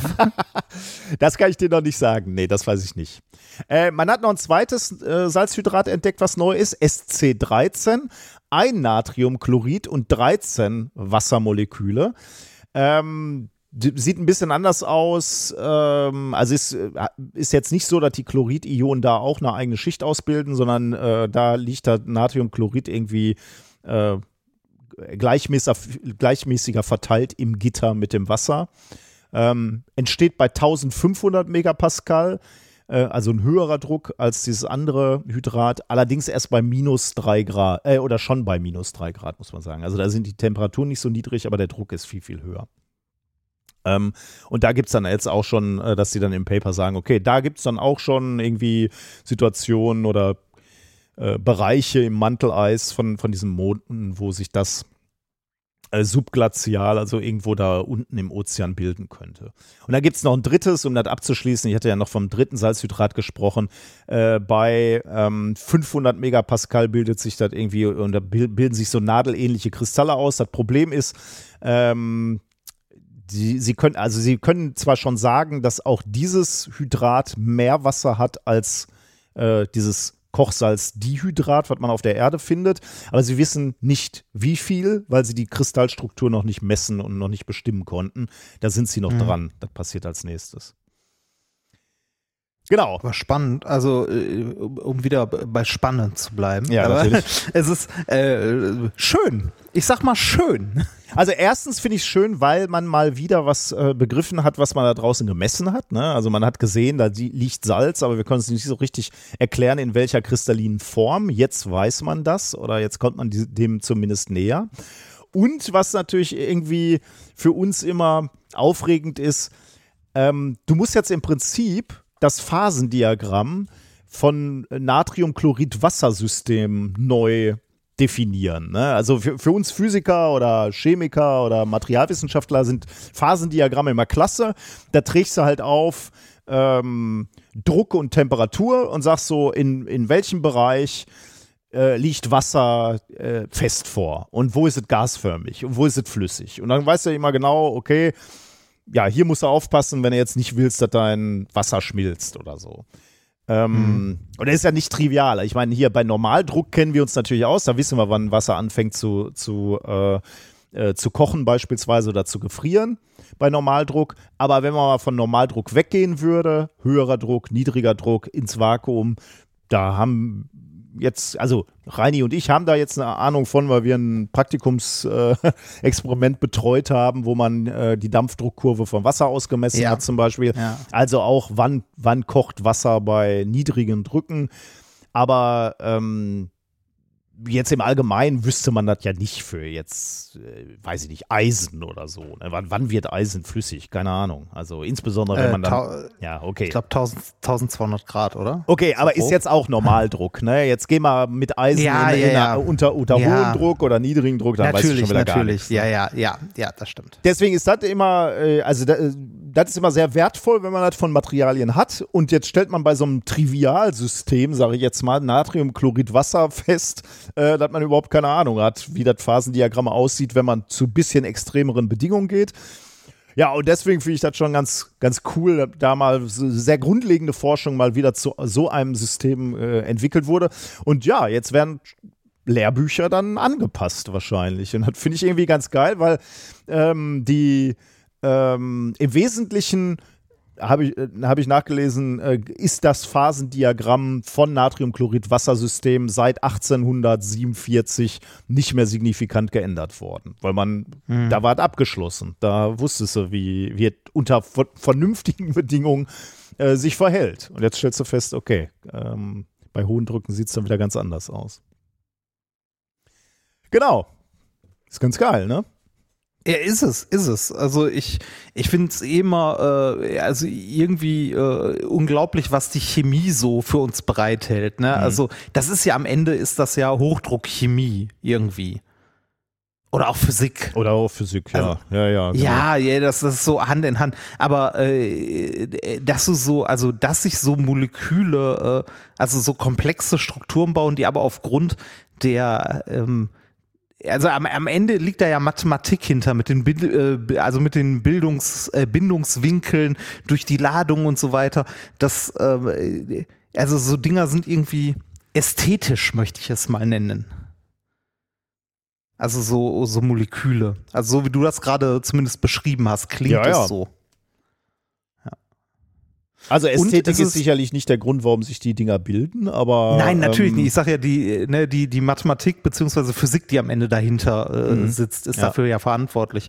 Aber ich finde es äh, ich find's irgendwie schön, dass, äh, also ich, ja, mir fehlen gerade die richtigen Worte dafür. Ähm, ich, äh, also ich kann da drin eine gewisse Ästhetik sehen in sowas. Mhm.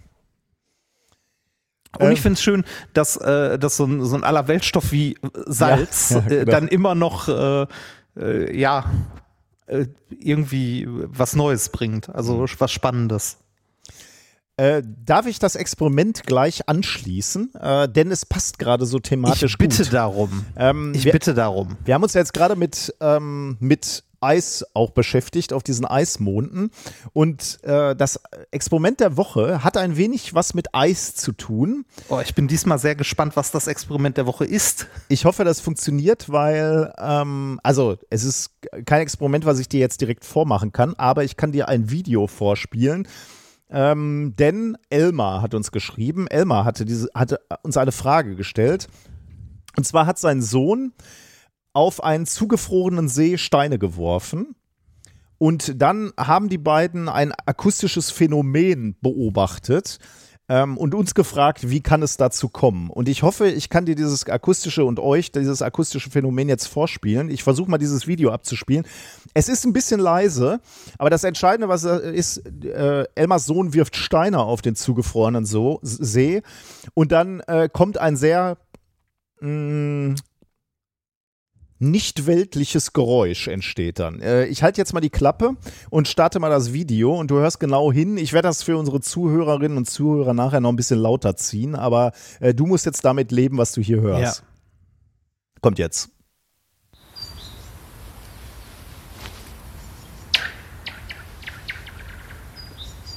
Hast du das ein bisschen gehört?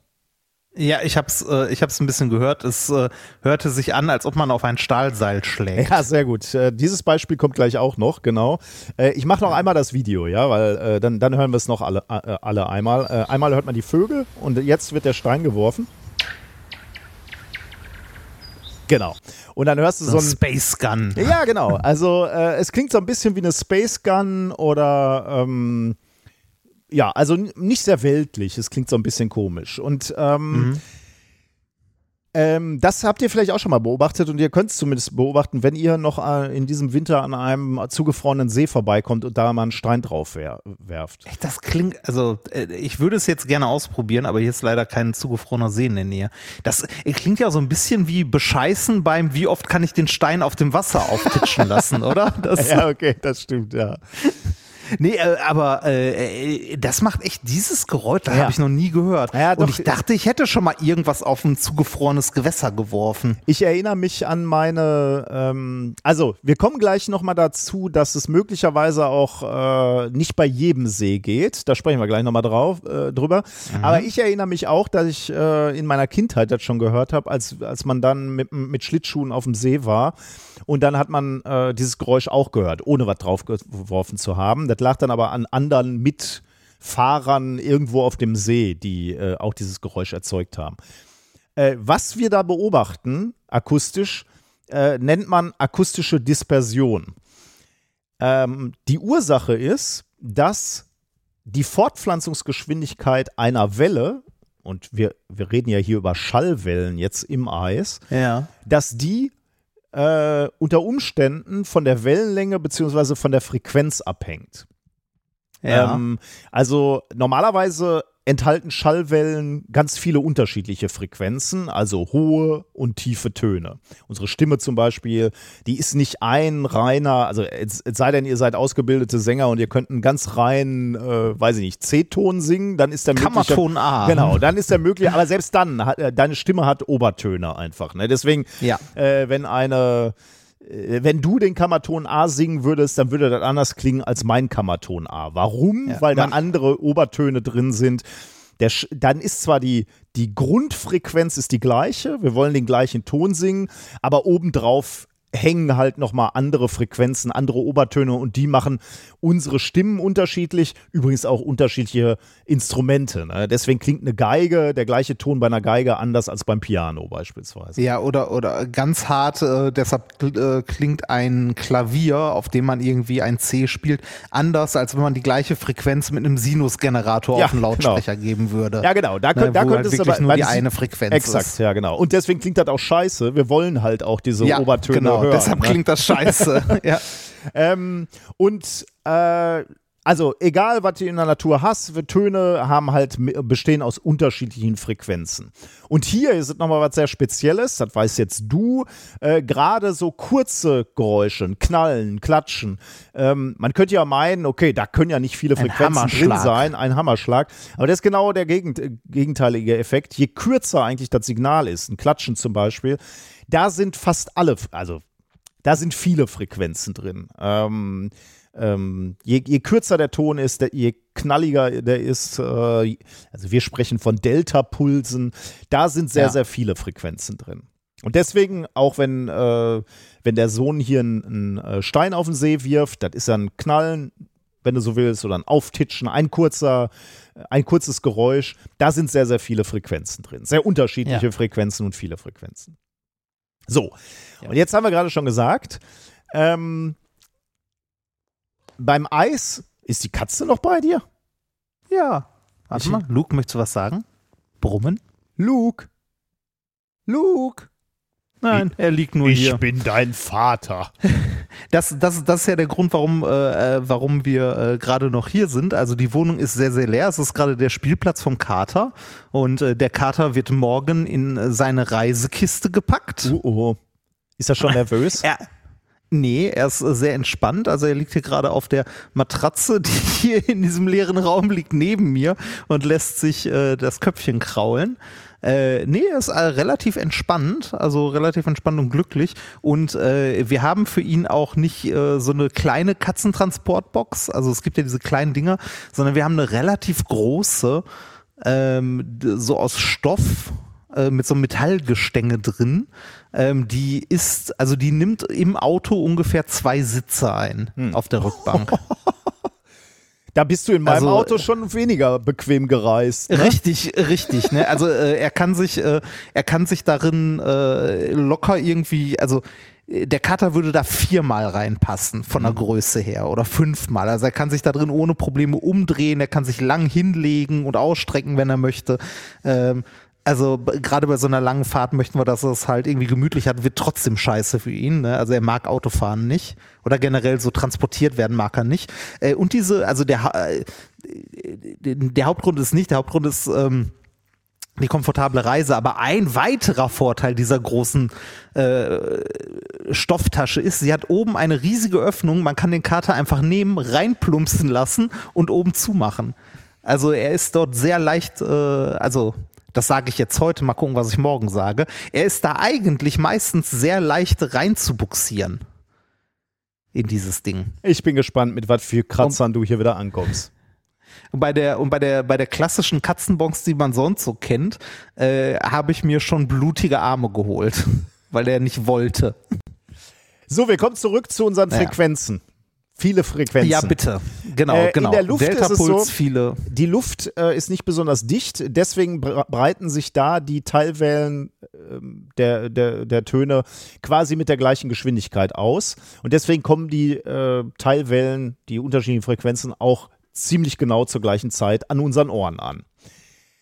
Deswegen äh, hört, hören sich, hört sich ein Knall in der Luft nicht so komisch an wie das, was wir jetzt gerade gehört haben auf dem See. Aber beim See ist es eben was anderes ähm, wenn der Schall durch festere Körper, dichtere Körper äh, sich bewegt, wie eben beim Eis, dann bewegen sich die Teilwellen der hohen Frequenzen schneller als die der niedrigen Frequenzen. Und deswegen ähm, hast du diesen. Klingt das so? Genau, ah. deswegen hast du diesen Effekt der akustischen Dispersion, dass du eben äh, im Prinzip so, so einen Effekt hast, wo die hohen Töne als erstes ankommen und dann die Tiefen erst kommen. Iu, iu. Also sowas, ne? Aber klingt halt mhm. äh, da auf einem See ein bisschen, bisschen anders. Ähm, genau. Und, das, äh, und dieses äh, kannst du halt im Prinzip äh, auf, auf dem See, der zugefroren ist, ähm, dir anhören. Voraussetzung ist immer, ähm, du musst weit genug weg sein von der Stelle, wo der Ton erzeugt wird. Denn wir haben ja gerade gelernt, die, du musst dem der, der Welle auch Zeit geben, auseinanderzulaufen quasi, ne? Oder den, den unterschiedlichen Frequenzen. Deswegen am besten den Stein weit wegwerfen oder stellt sich jemand auf die andere Seite des Sees und haut da mal mit dem Hammer drauf oder mit dem Stock oder so. Dann sollte man das ganz gut hören. Und du hast gerade schon gespoilert, wenn du kein vereistes Gewässer hast oder so, dann kann man das auch ganz gut mit einem gespannten Drahtseil zum Beispiel machen. Ne? Also wenn man irgendwo äh, Architektur, Architektur sieht, äh, Brücke oder irgendwie sowas, wo ein gespanntes Drahtseil ist, äh, da kann man auch mal draufhauen und da kann man diesen Effekt eigentlich auch ganz gut hören. Oder bei diesen Slinkies kann man das doch auch sehen, oder? War das da ja, nicht bei, auch bei so? den Slinkies geht da, da geht das auch. Also da geht es sogar wunderbar, wenn du dir äh, die ans Ohr hältst und da so gegenschnippst, dann Also- hörst du das sehr, sehr gut. Hatten wir, glaube ich, hatten wir das nicht sogar schon mal in der Sendung? Weiß ich nicht mehr genau. Ja, wir hatten Slinky, glaube ich, mehrfach aus verschiedenen Gründen. Aber also Slinky sind diese, äh, diese großen Federn, ne, die man so Treppen runterlaufen lassen kann. Aber damit kann man halt auch ganz nette andere Experimente machen. Ja. Ähm, genau, also äh, Voraussetzung beim See und natürlich auch beim gespannten Drahtseil, die Distanz muss groß genug sein. Ähm, genau. Und äh, es hängt auch noch mit, ähm, mit, der, Sch mit der Eisschichtdicke, glaube ich, zusammen. Also die, äh, die Tonhöhe, die. Ähm, Ah, äh, der, darf, der, muss, darf der See durch oder muss der See durchgefroren sein? Das ist eine gute. Frage. Also ich glaube, durchgefroren ist nicht so das Problem. Ähm, Oder, oder darf der oder darf der nicht ganz durchgefroren sein, damit das, äh, also damit äh, die Eisdecke dünn genug ist, um schwingen zu können? ja, aber eigentlich müsste ja Eis auch, wenn es dick ist, schwingen, oder? Also der Kristall müsste doch so oder so. Also ich meine, die, die Schallwellen breiten sich ja aus. Also, äh, weißt du, ja, also das schon. Aber, also, äh, aber, es, aber ja. Hm. Andererseits, wenn du so ein, ja, also wenn, ich, wenn du jetzt so ein Eis, Eisklumpen hast und dagegen haust, der schwingt ja auch nicht wirklich, oder? Ja, das Also- könnte man, ist gu gute Frage. Also, ähm, ja, gute Frage. Weiß ich nicht, ob es da ein Limit gäbe. Ähm, Kater. weil ich, also ich glaube, du, du bist da ähm, gar keinem schlechten äh, Punkt äh, auf der Spur. Aber das ist jetzt wirklich ins Unreine gesprochen. Ähm, denn ich glaube, dass, äh, was es auch noch äh, geben muss, ist natürlich die Übertragung auf die Luft. Ne? Du hörst ja erst dann Ja. diesen Effekt, wenn, Ja. ähm, wenn, Ja. wenn die Luft wirklich den Schall aufnehmen kann. Und dann könntest du wirklich recht haben, dass du sagst, okay, die Eisdecke muss schon schwingen, damit die Schwingung auf die Luftmoleküle übertragen werden kann. Wenn das jetzt ein solider Block wäre und du regst da Schwingung an, ja, gute Frage. Ich weiß es nicht. Das reicht. Ja, ja, weiß ich nicht. Keine, keine Ahnung. Aber bei meiner Recherche habe ich noch was anderes gefunden, nämlich dass ähm, äh, Schlittschuhläufer äh, noch ein anderes akustisches Phänomen ausnutzen, um ähm, abzuschätzen, wie dick die Schicht des Eises auf dem äh, See ist. Ähm, die, Man, man, man, man schickt das Kind, das man am wenigsten braucht, vor, um zu gucken, oder? nee, ähm, äh, du, äh, die dominierende Frequenz, die du hörst, so ähm, äh, auf, auf dem Eis, ähm, wenn, wenn du zum Schwingen anregst, äh, hängt wohl davon ab, wie äh, dick das Eis ist. Wenn, wenn es äh, sehr dünn ist, dann wird es, glaube ich, höher, der Ton, als wenn, wenn, wenn das Eis sehr dick ist. Und ähm, wenn, äh, wenn die Dicke 6 Zentimeter unterschreitet, wa- was dann wohl so, so eine kritische Dicke ist, wo dann gefährlich wird, dann können geübte Ohren von Eisläufern, Schlittschuhläufern hören, ähm, dass du jetzt diese Frequenz erreichst, die ungünstig ist und dann können die äh, das Eis verlassen. Das kannst du natürlich als Laie jetzt nicht. Aber ich fand es interessant zu sehen, dass äh, Schlittschuhläufer offensichtlich schon am Klang erkennen können, äh, ob es sicher ist, auf so einem See zu fahren. Ich sehe eine Neuauflage von Columbo, wo jemand jemandem sagt, ja, ja, da vorne ist sicher. Hört sich gut an, fahr weiter. Nee, aber ich könnte, ja gut, also mittlerweile gibt es ja nicht mehr so häufig zugefrorene Seen, aber ich, äh, da, ich, ich war immer sehr Ich glaube, fasziniert. ich habe ich glaube, ich habe in meinem Leben noch keinen wirklich zugefrorenen See gesehen. Also der so zugefroren war, dass man drauf Schlittschuh laufen konnte. Doch, hier in Gelsenkirchen im Bulmker Park war ich als Kind auf dem See und äh, da waren wir zum Schlittern drauf und zum Eis, Eislaufen. Gelsenkirchen hat einen See. Ja, also ist jetzt ein bisschen viel gesagt, aber der Bulmker Park hat halt schon einen See. Ist halt so eine Pfütze, ne, so eine traurige. Aber für- als, als, als, Aber sie kind, kann zufrieren. als Kind war das unfassbar für mich. Ne? Wie schön eigentlich, ne? dass man noch so zugefrorene Seen hatte im Winter. Dass man noch so Jahreszeiten hatte, wo es halt knacke kalt und viel Schnee gab und dann war man auf so einem See. Also ich weiß noch, wie kalt das war, aber auch wie faszinierend das war, dass der See auf einmal zugefroren war. Also ich erinnere mich, äh, also ich habe lange, ich überlege gerade, wann ich das letzte Mal so eine richtig dicke Schneedecke gesehen habe. War das, war das in der Pandemie? Hatten wir da irgendwann mal richtig dick Schnee? Weißt du, wen ich draußen? Einmal, Hab ich einmal, falsch- ja. Nee, nee, das stimmt. Äh, Hab- einmal hat es hier ein paar ich Tage lang richtig äh, fett geschneit, ja. Ja. Aber äh, ich erinnere mich noch dran, als Kind äh, am Fenster gesessen zu haben und äh, dem Schnee zugeguckt zu haben, wenn es irgendwie um Weihnachten rum geschneit hat. Und das heutzutage, also jetzt gerade, ich weiß nicht mehr, hatten wir irgendwann mal weiße Weihnacht? Schon lange nicht mehr. Klassiker? Schon Nee, lange ne? her. Hatten wir Aber das könnte auch daran, das könnte aber auch daran liegen, dass wir in den Smog-Dunstwolken wohnen. Ja, ja, es gibt andere Landstriche da. Aber Ja, immerhin hast du eine schöne Erinnerung, ja wie du am so. Fenster saß und äh, den Schneeflocken. Schneeflocken zugesehen hast, Kichplatz. während äh, Mutter die Etagere reingetragen hat. Richtig, genau. mit dem Spritz, mit dem Spritzgebäck und der kalten Schnauze drauf. Nee, aber das gab es nicht. Für euch alleine kam die Etagere nicht auf den Tisch, oder? Das gab nur, wenn Gäste kamen.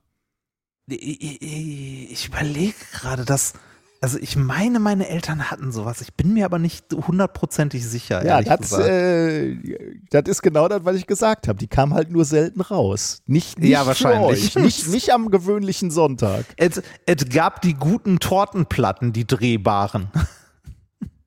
Aber wenn es mal eine Etagere gab, ne, wo Ja. ist die jetzt? Die müssen sich dann deine Das- Geschwister doch unter Nagel gerissen, gerissen Deshalb müsste haben. ich meine, meine Geschwister mal fragen, ob es denn eine gab. Ich bin mir wirklich nicht so sicher, ob es eine gab oder ich nicht. Petition Reinis Recht an der Etagere. Ich finde, du will, solltest äh, auch Nutzungsrechte an der Etagere Ja, bekommen. die Frage ist, was will man mit so einer Etagere? Darum ne? geht's doch jetzt gar nicht. Also, also wo, wo, wobei man könnte unterste Etage Nachos, darüber die Käsedip, darüber die Jalapenos. So. Der ist mir übrigens deut deutlich sympathischer als, äh, als der Schokobrunnen äh, auf der Bühne. Also da würde Äh, ich. wir- wir- äh, Also der, der Schokobrunnen, den wir besitzen, der hat noch nie Schokolade gesehen. Der hat nur zu unserer Hochzeit Currywurst gesehen. Das war ein Currywurstbrunnen. Ich, äh, Also hat Currysoße gesehen und äh, sie erwärmt und durch die Gegend geschaufelt. ich werde Ja. das nicht kritisieren. Das finde ich äh, hohe Kunst. Ich finde, Ja, ein äh, Currywurstbrunnen. Currywurstbrunnen finde ich absolut gerechtfertigt. Ja. Gut. So, kommen wir zum, äh, zum letzten wissenschaftlichen Thema für heute. Ähm, mit dem Titel Ich werd zu alt bei dem Scheiß. Ja. Früher hat man ja Nächte durchgezockt und gefeiert mit äh, der Etagere und dem Currywurstbrunnen. Nein, das haben wir nicht gemacht, aber egal, wir haben durchgefeiert, ja. ja, äh, und man hat es halbwegs gut weggesteckt. Heute ist man ja einfach nur noch kaputt nach sowas. Also, wenn ich mal eine Nacht nicht oder schlecht geschlafen habe, bin ich am nächsten Tag Matsche. Oh, ja, da kann ich ein Und- Lied von singen. Ja, äh, wie, wie kaputt ich. Ja, genau. Mhm. Und, und meistens sogar nicht nur einen Tag, sondern das, also ganz ehrlich, wenn ich eine Nacht richtig beschissen schlafe, dann, äh, dann zieht sich das manchmal über zwei Tage oder so, dass ich wirklich einfach nur kaputt bin. Ja, das habe ich noch nicht, aber ein, also wenn ich schlecht schlaf, äh, schlimm. Also ich muss dann auch wirklich früh ins Bett. Also du, du hast ja, du gehst ja auch noch spät ins Bett wahrscheinlich, aber ich muss auch wirklich, also ich bin manchmal vor zehn im Bett. Also gut, ich stehe um sechs auf, ne, oder früher, aber trotzdem, also äh, an manchen Tagen, wenn ich so richtig kaputt bin, ich bin jetzt in dem Alter, wo Bett keine Strafe mehr ist, sondern eigentlich Ziel. In dem Alter war ich nie. ähm, äh, nun ja, also äh, gelegentlich, wenn man so fertig ist, weicht einem ja dann gerade bei so durchgemachten Nächten der Spruch, ich bin zu alt für den Scheiß. Ne? Ja. Die Frage ist, was, was heißt das denn überhaupt? Also was heißt denn altern? Also altern äußert sich ja auf verschiedene Weisen. Mhm. Äh, irgendwann, es fängt einem an, äh, die Knochen weh zu tun oder die Gelenke. Könnte auch daran liegen, dass man sich scheiße ernährt und fett geworden ist, aber egal. ähm, äh, Altern macht sich aber auch in unserem Körper in verschiedenen Formen bemerkbar. Unter anderem auch in unserem Gehirn. Äh, man kann einem Gehirn ansehen, wie alt es ist. Denn die Struktur des Gehirns ändert sich mit dem Alter. Ähm, erstmal braucht das Gehirn ja äh, ewig lange, bis es sich überhaupt entwickelt. Also nur, äh, wenn du geboren bist, äh, bist du zwar in Anführungszeichen ein fertiger Mensch, dein Gehirn entwickelt sich aber noch, ich glaube, bis, äh, bis so 20 rum. Hm. Also ich glaube, mit, mit, mit um die 20 rum oder so ist erst tatsächlich die biologische oder äh, physische Entwicklung deines Gehirns abgeschlossen. Deswegen ist doch Saufen und Drogen so auch so eine scheiß Idee in der. Ja, richtig. der Deshalb ist ne? das ja, richtig, genau. Ähm, aber nun ja, also de dein Gehirn entwickelt sich halt noch relativ lange und man kann deinem Gehirn äh, das biologische Alter ansehen. Ähm, interessant ist dabei, dass das biologische Alter eines Menschen nicht unbedingt dem Alter seines Gehirns entspricht. Mhm. Also, äh, dein Gehirn kann älter sein als du. Also, Äh, da okay. kommt- da- da- ich dachte jünger. da- wär- Achso, nee, will, äh, will man ein altes Gehirn haben oder ein junges Gehirn? Ein junges. Äh, aber da, da, da, da, da kommen wir gleich zu, was damit genau gemeint ist. Ähm, wie stellt man überhaupt das Alter von einem Gehirn fest? Also was Ja. äh, ist eine Charakteristik für das Alter eines Gehirns? Ähm, wie gesagt, es gibt strukturelle charakteristische Änderungen im Gehirn, wenn wir altern. Äh, unter anderem ist die Struktur der weißen, ist, äh, ist das die Struktur der weißen Substanz in unserem Gehirn. Äh, die weist mit zunehmendem Alter kleine Risse und Vernarbungen auf bei älteren Personen. Äh, außerdem äh, werden die Furchen in der Großhirnrinde breiter und ähm, die Ventrikel im Gehirnbereich, die mit Hirnwasser gefüllt sind, die ändern sich auch in der Größe. Die werden mit dem Alter auch größer. Ja, Also, ähm, wenn man so ein MRT vom Gehirn macht, kann man daran, also kann man grob bestimmen, wie alt die Person ist, der das Gehirn gehört. Äh, das machen normalerweise Menschen beziehungsweise Ärzte. Äh, letztes Jahr haben allerdings ein paar Forscher vom Max-Planck-Institut in Leipzig eine KI darauf traini äh, trainiert, das biologische Alter eines Gehirns anhand von MRT-Scans zu bestimmen. Äh, dabei haben die insgesamt äh, 2637 Gehirne gescannt äh, von Personen im Alter zwischen 18 und 22, äh, 82 Jahren alt. Und diesem, ähm, dieser KI beziehungsweise diesem neuronalen Netz, das da benutzt wurde, wurde nicht viel mitgegeben, sondern tatsächlich nur das Alter der Person, also das tatsächliche Alter und die Scans von dem Gehirn. Es wurde jetzt nicht gesagt, hier ältere Gehirne haben äh, tiefere Furchen oder so, sondern das war was, was die, äh, dieses neuronale Netz selber rausfinden musste Ja. und es dann auch getan hat. Ähm, da haben die auch ein Paper drüber geschrieben, das ist im letzten Jahr erschienen. Ähm, die sind, also äh, die, diese Forscher sind nicht die ersten, die das gemacht haben, aber die, die das jetzt gemacht haben, haben diese, äh, dieses neuronale Netz so gebaut, dass sie zwischendurch mal in die verschiedenen Schritte reingucken können, äh, was überhaupt die Charakteristika sind, die das neuronale Netz herausgearbeitet hat, Ah. genau, um ein äh, Gehirn als alt oder nicht alt zu bezeichnen. Ja. Also ähm, woran macht ihr das Alter überhaupt fest?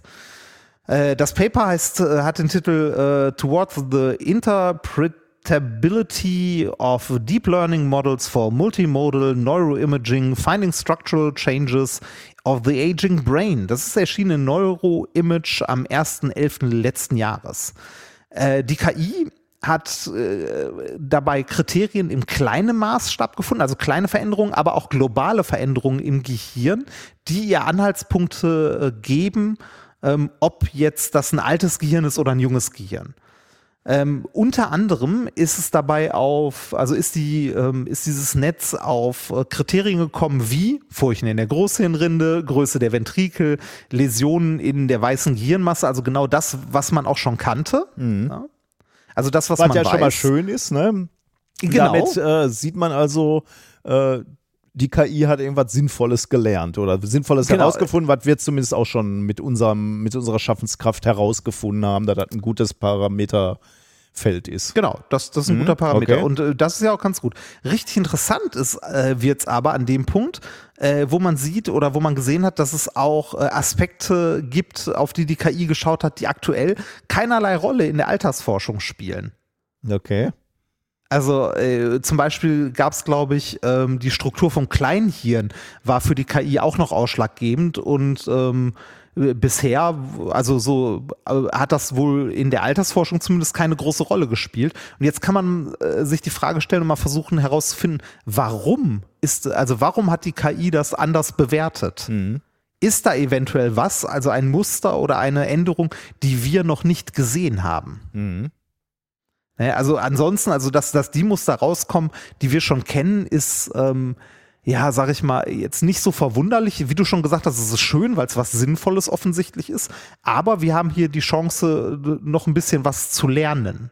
Ja, ich also, finde halt, äh, äh, es gibt halt auch Vertrauen in, wenn, wenn die KI dann sagt, und hier habe ich ein weiteres Kriterium rausgefunden, dann gibt es dir Ja. halt Vertrauen, wenn sie vorher schon drei äh, Kriterien gefunden hat, die wir schon benutzen, ne? weil wir sie auch als Genau. sinnvoll herausgefunden haben. Genau, also es ist zumindest was, wo man sagt, so, okay, das scheint ja irgendwie sinnvoll zu sein, das könnten wir uns mal angucken. Ne? Aber das ist gar nicht das, äh, also gar nicht das, das Besondere oder das Tolle an dieser KI. Äh, das Tolle ist, äh, wenn dieses Ding einmal trainiert ist und das kann, ne, also aus den MRT-Scans halt das biologische äh, Alter des Gehirns herausfinden kann, ähm, dann ist das Ganze automatisierbar und schnell durchführbar.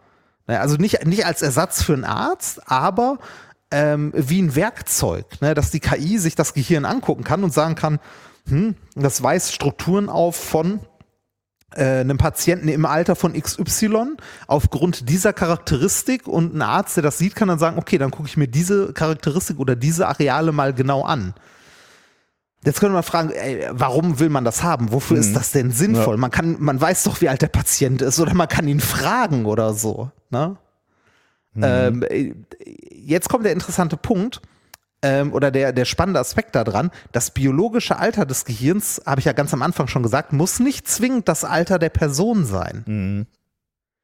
Denn es gibt Krankheiten, die als Nebeneffekt Alterungserscheinungen im Gehirn hervorrufen. Oder Drogen, die du. Ja, oder, oder Drogen, aber vor Ja, allem, also hier geht es in okay, erster ja, Linie um, okay. um, äh, um Erkrankungen, zum Beispiel sehr frühe erste Anzeichen von Alzheimer. Die Hm, okay. sich, äh, ne, also das heißt, du, du hast da jemanden, der ist irgendwie 20 oder so, das Gehirn sieht aber aus wie von jemandem, äh, also weiß Charakteristika auch von jemandem, der irgendwie 25 oder 28 Hm, ist.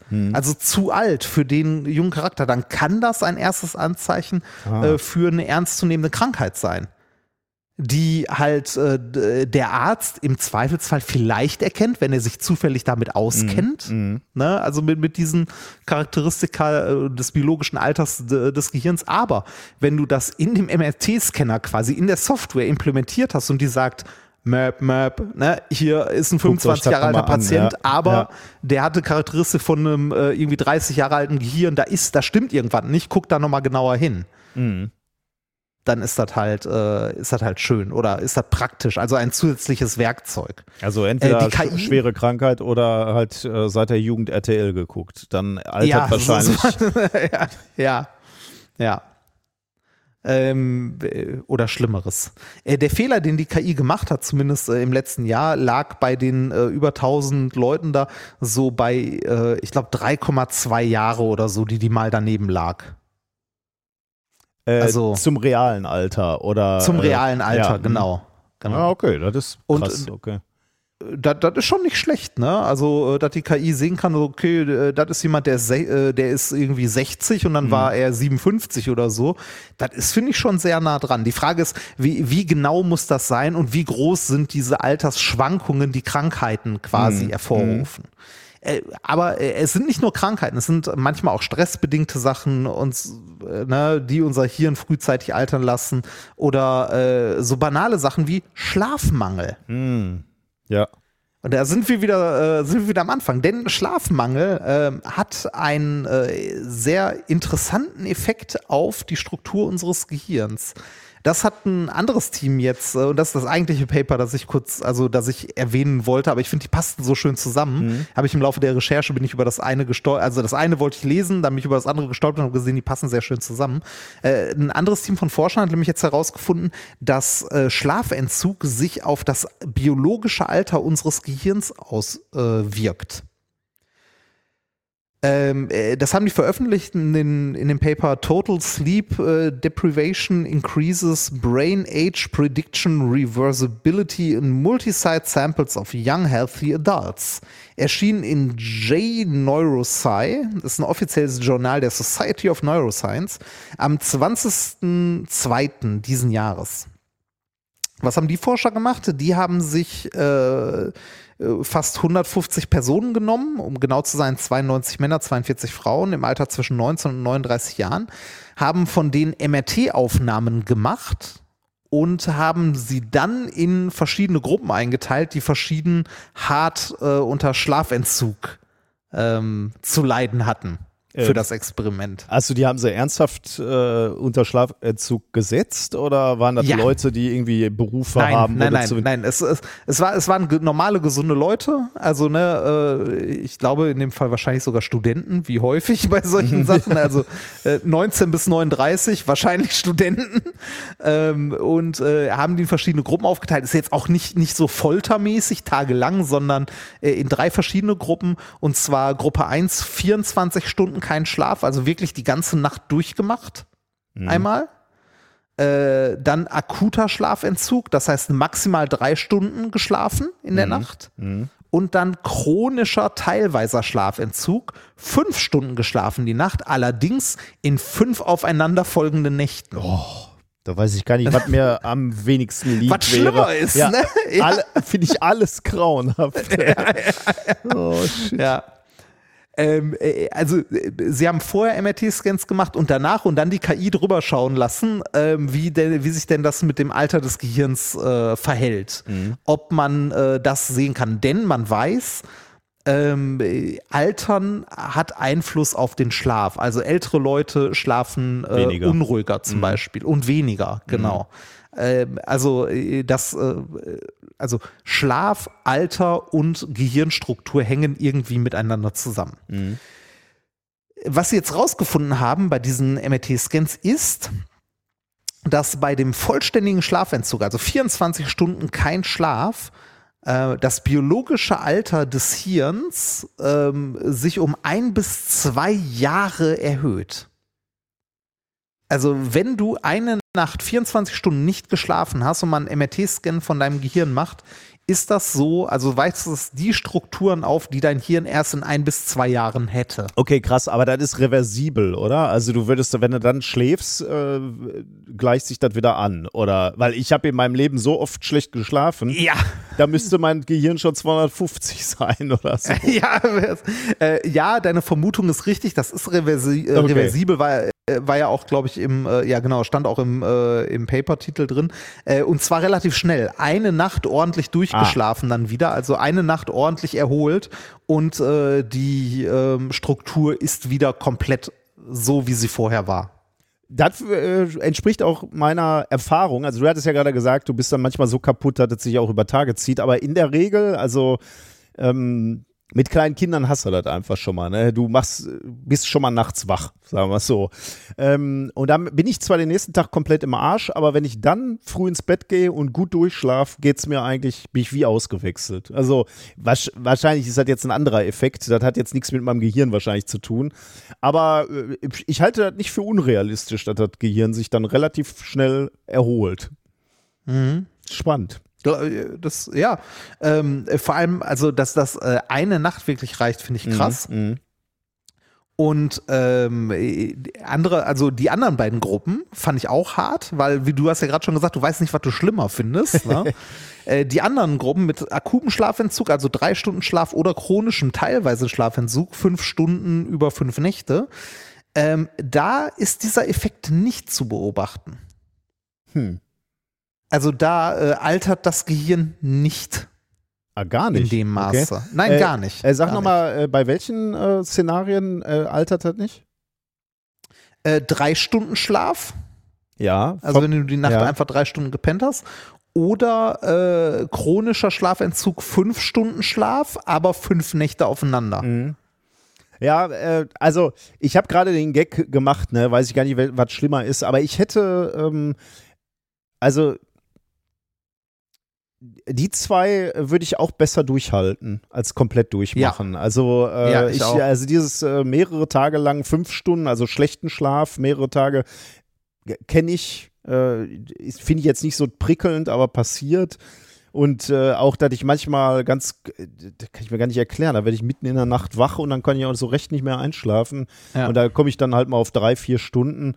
Da komme ich trotzdem dann durch den nächsten Tag. Genau, da, damit kommt man durch, trotzdem ja. klar, ne? Aber wenn man sich, äh, wenn man sich dann zurückerinnert, irgendwie, weiß ich nicht, eine Nacht durchgezockt mit Ja, Freunden ja. oder so, äh, oder eine Party, die irgendwie morgens bis sechs ging und Oder man dann Jetlag, morgens ne, mal irgendwo hingeflogen. Ja, und Jetlag, die Nacht genau. musste, boah, dann völlig fertig dann am nächsten. Na gut, der, ja, komplett gerädert, ja, ne? ja.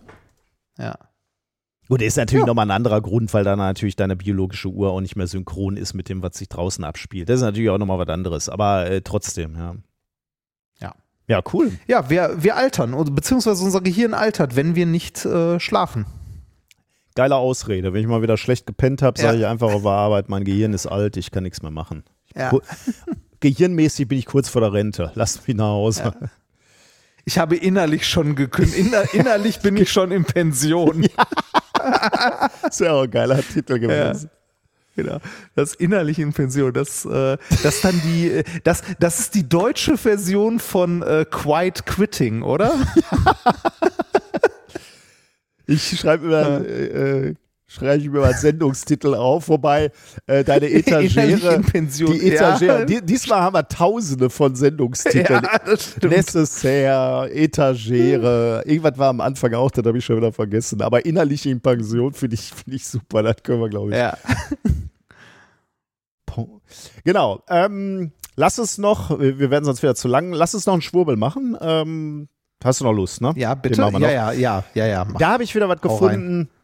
Beziehungsweise Christoph hat uns das äh, zugeschickt, das Butzwasser. Ähm, und ich muss, Butzwasser? ja, ich muss dazu sagen, Es heißt wirklich Butzwasser. ja. Und zwar äh, wie Putzwasser, nur äh, lustig mit B Mit B. geschrieben. Das Butzwasser. Ja, da, da, da Bootswasser. also, äh, wenn wir es jetzt nachmachen könnte, dann äh, aber, äh, das äh, so ein bisschen sächsisch, ne? Ja. Das Bootswasser. Ähm, und ich muss bei, beim Butzwasser muss ich mal wieder sagen, es kommt jetzt häufiger vor, dass ich äh, nicht mehr unterscheiden kann, ob ein Schwurbel komplett abgedreht ist oder einfach nur noch Satire. Also ob ich da Satire aufgesessen bin.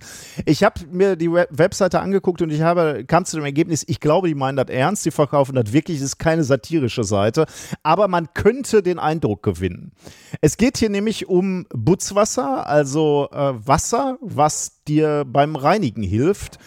Ähm, und zwar mittels, und so schreiben sie es, Photonenadaption. Ich sag dir gleich, was das ist. Was zur Hölle soll das sein? Was du hier Leuchtet kaufst, im Dunkeln? was du hier kaufst, ist Wasser für 125, äh, für, für 25 Euro pro 125 Milliliter. Das ist ein Schnapper. Wir sagen ja immer, ne, wie kann man die Scheiße noch optimieren äh, finanziell, dieses Geschwurbel? Und die sind schon gut dabei, die füllen einfach Wasser ab und verkaufen es dir zu horrenden Preisen, nämlich zu 25 Euro für 125 Milliliter. Das, Warte mal, ich muss, ich, muss, ich, muss noch kurz ins, ich muss noch kurz ins Impressum gucken, ob da Nestle steht. Ähm, sie, sie rechnen das dann natürlich schön. Sie sagen, äh, also was du dann machst mit diesen äh, 125 Millilitern, du, die gibst du tropfenweise in dein normales Wasser. Und deswegen sagen sie, so eine Pulle für 25 Euro reicht für 500 Liter normales Wasser. Und damit kommen die dann auf einen Literpreis von 0,05 Cent. Und damit kannst du dann reinigen, putzen und sparst damit 80 Prozent aller Reinigungs- und Pflegemittel, die du normalerweise nutzen würdest. 80 Prozent spart man. Das heißt, ich muss dann, wenn ich meinen Eimer habe und da äh, Meister Propper reinmachen. Äh, da habe ich Wasser drin, ich muss, ich muss so eine kleine, also so ein bisschen weniger Meister Propper oder anderes Reinigungsmittel und dann halt das Butzwasser dazu und dann reinigt das viel, also dann, Ja. dann reinigt das ordentlich. Ja, ja, genau. Aber oh, ganz, also 100 Prozent kann ich aber nicht damit ersetzen, oder? Bisschen musse wohl, bisschen musse. Ach, bisschen musse. 80 Prozent etwa. Also könnte, könnte, könnte man hier ausnutzen, dass alle immer viel zu viel Reinigungsmittel überall reinkippen? Nein. Der Dreisatz funktioniert auf der Webseite auch ganz gut, nämlich wenn du dir die Dosierung anguckst, äh, Leitungswasser zu Putzwasser. Ähm, du sollst fünf Tropfen auf eine 500 Milliliter Sprühflasche packen. Fünf Tropfen, 500 Milliliter. Auf einem Liter Wasser packst du aber nur sieben Tropfen. Und auf 5 Liter Putzeimer nur 25 Tropfen. Also je mehr Wasser du verbutzen willst, ähm, desto weniger Tropfen brauchst du. Ich weiß nicht, wo, wo da der Wirkmechanismus ist, aber es ist so. So funktioniert äh, Dreisatz bei, bei Butzwasser. Und jetzt kommt Ja. das Entscheidende, ne? Warum, also es gibt eine FAQ-Seite und da werden natürlich alle unsere Fragen beantwortet. Warum funktioniert Butzwasser? Da steht, Wasser besteht aus zwei Gasen, Wasser und Sauerstoff. Aber Wasser, Ja. Wasser besteht aus Wasser und Sauerstoff. Ja, da ist kein Bindestrich. Wenn da ein Bindestrich wäre, dann wäre es ja gut. Ne? Also Wasser, Bindestrich und Sauerstoff. Aber das steht tatsächlich leider nicht.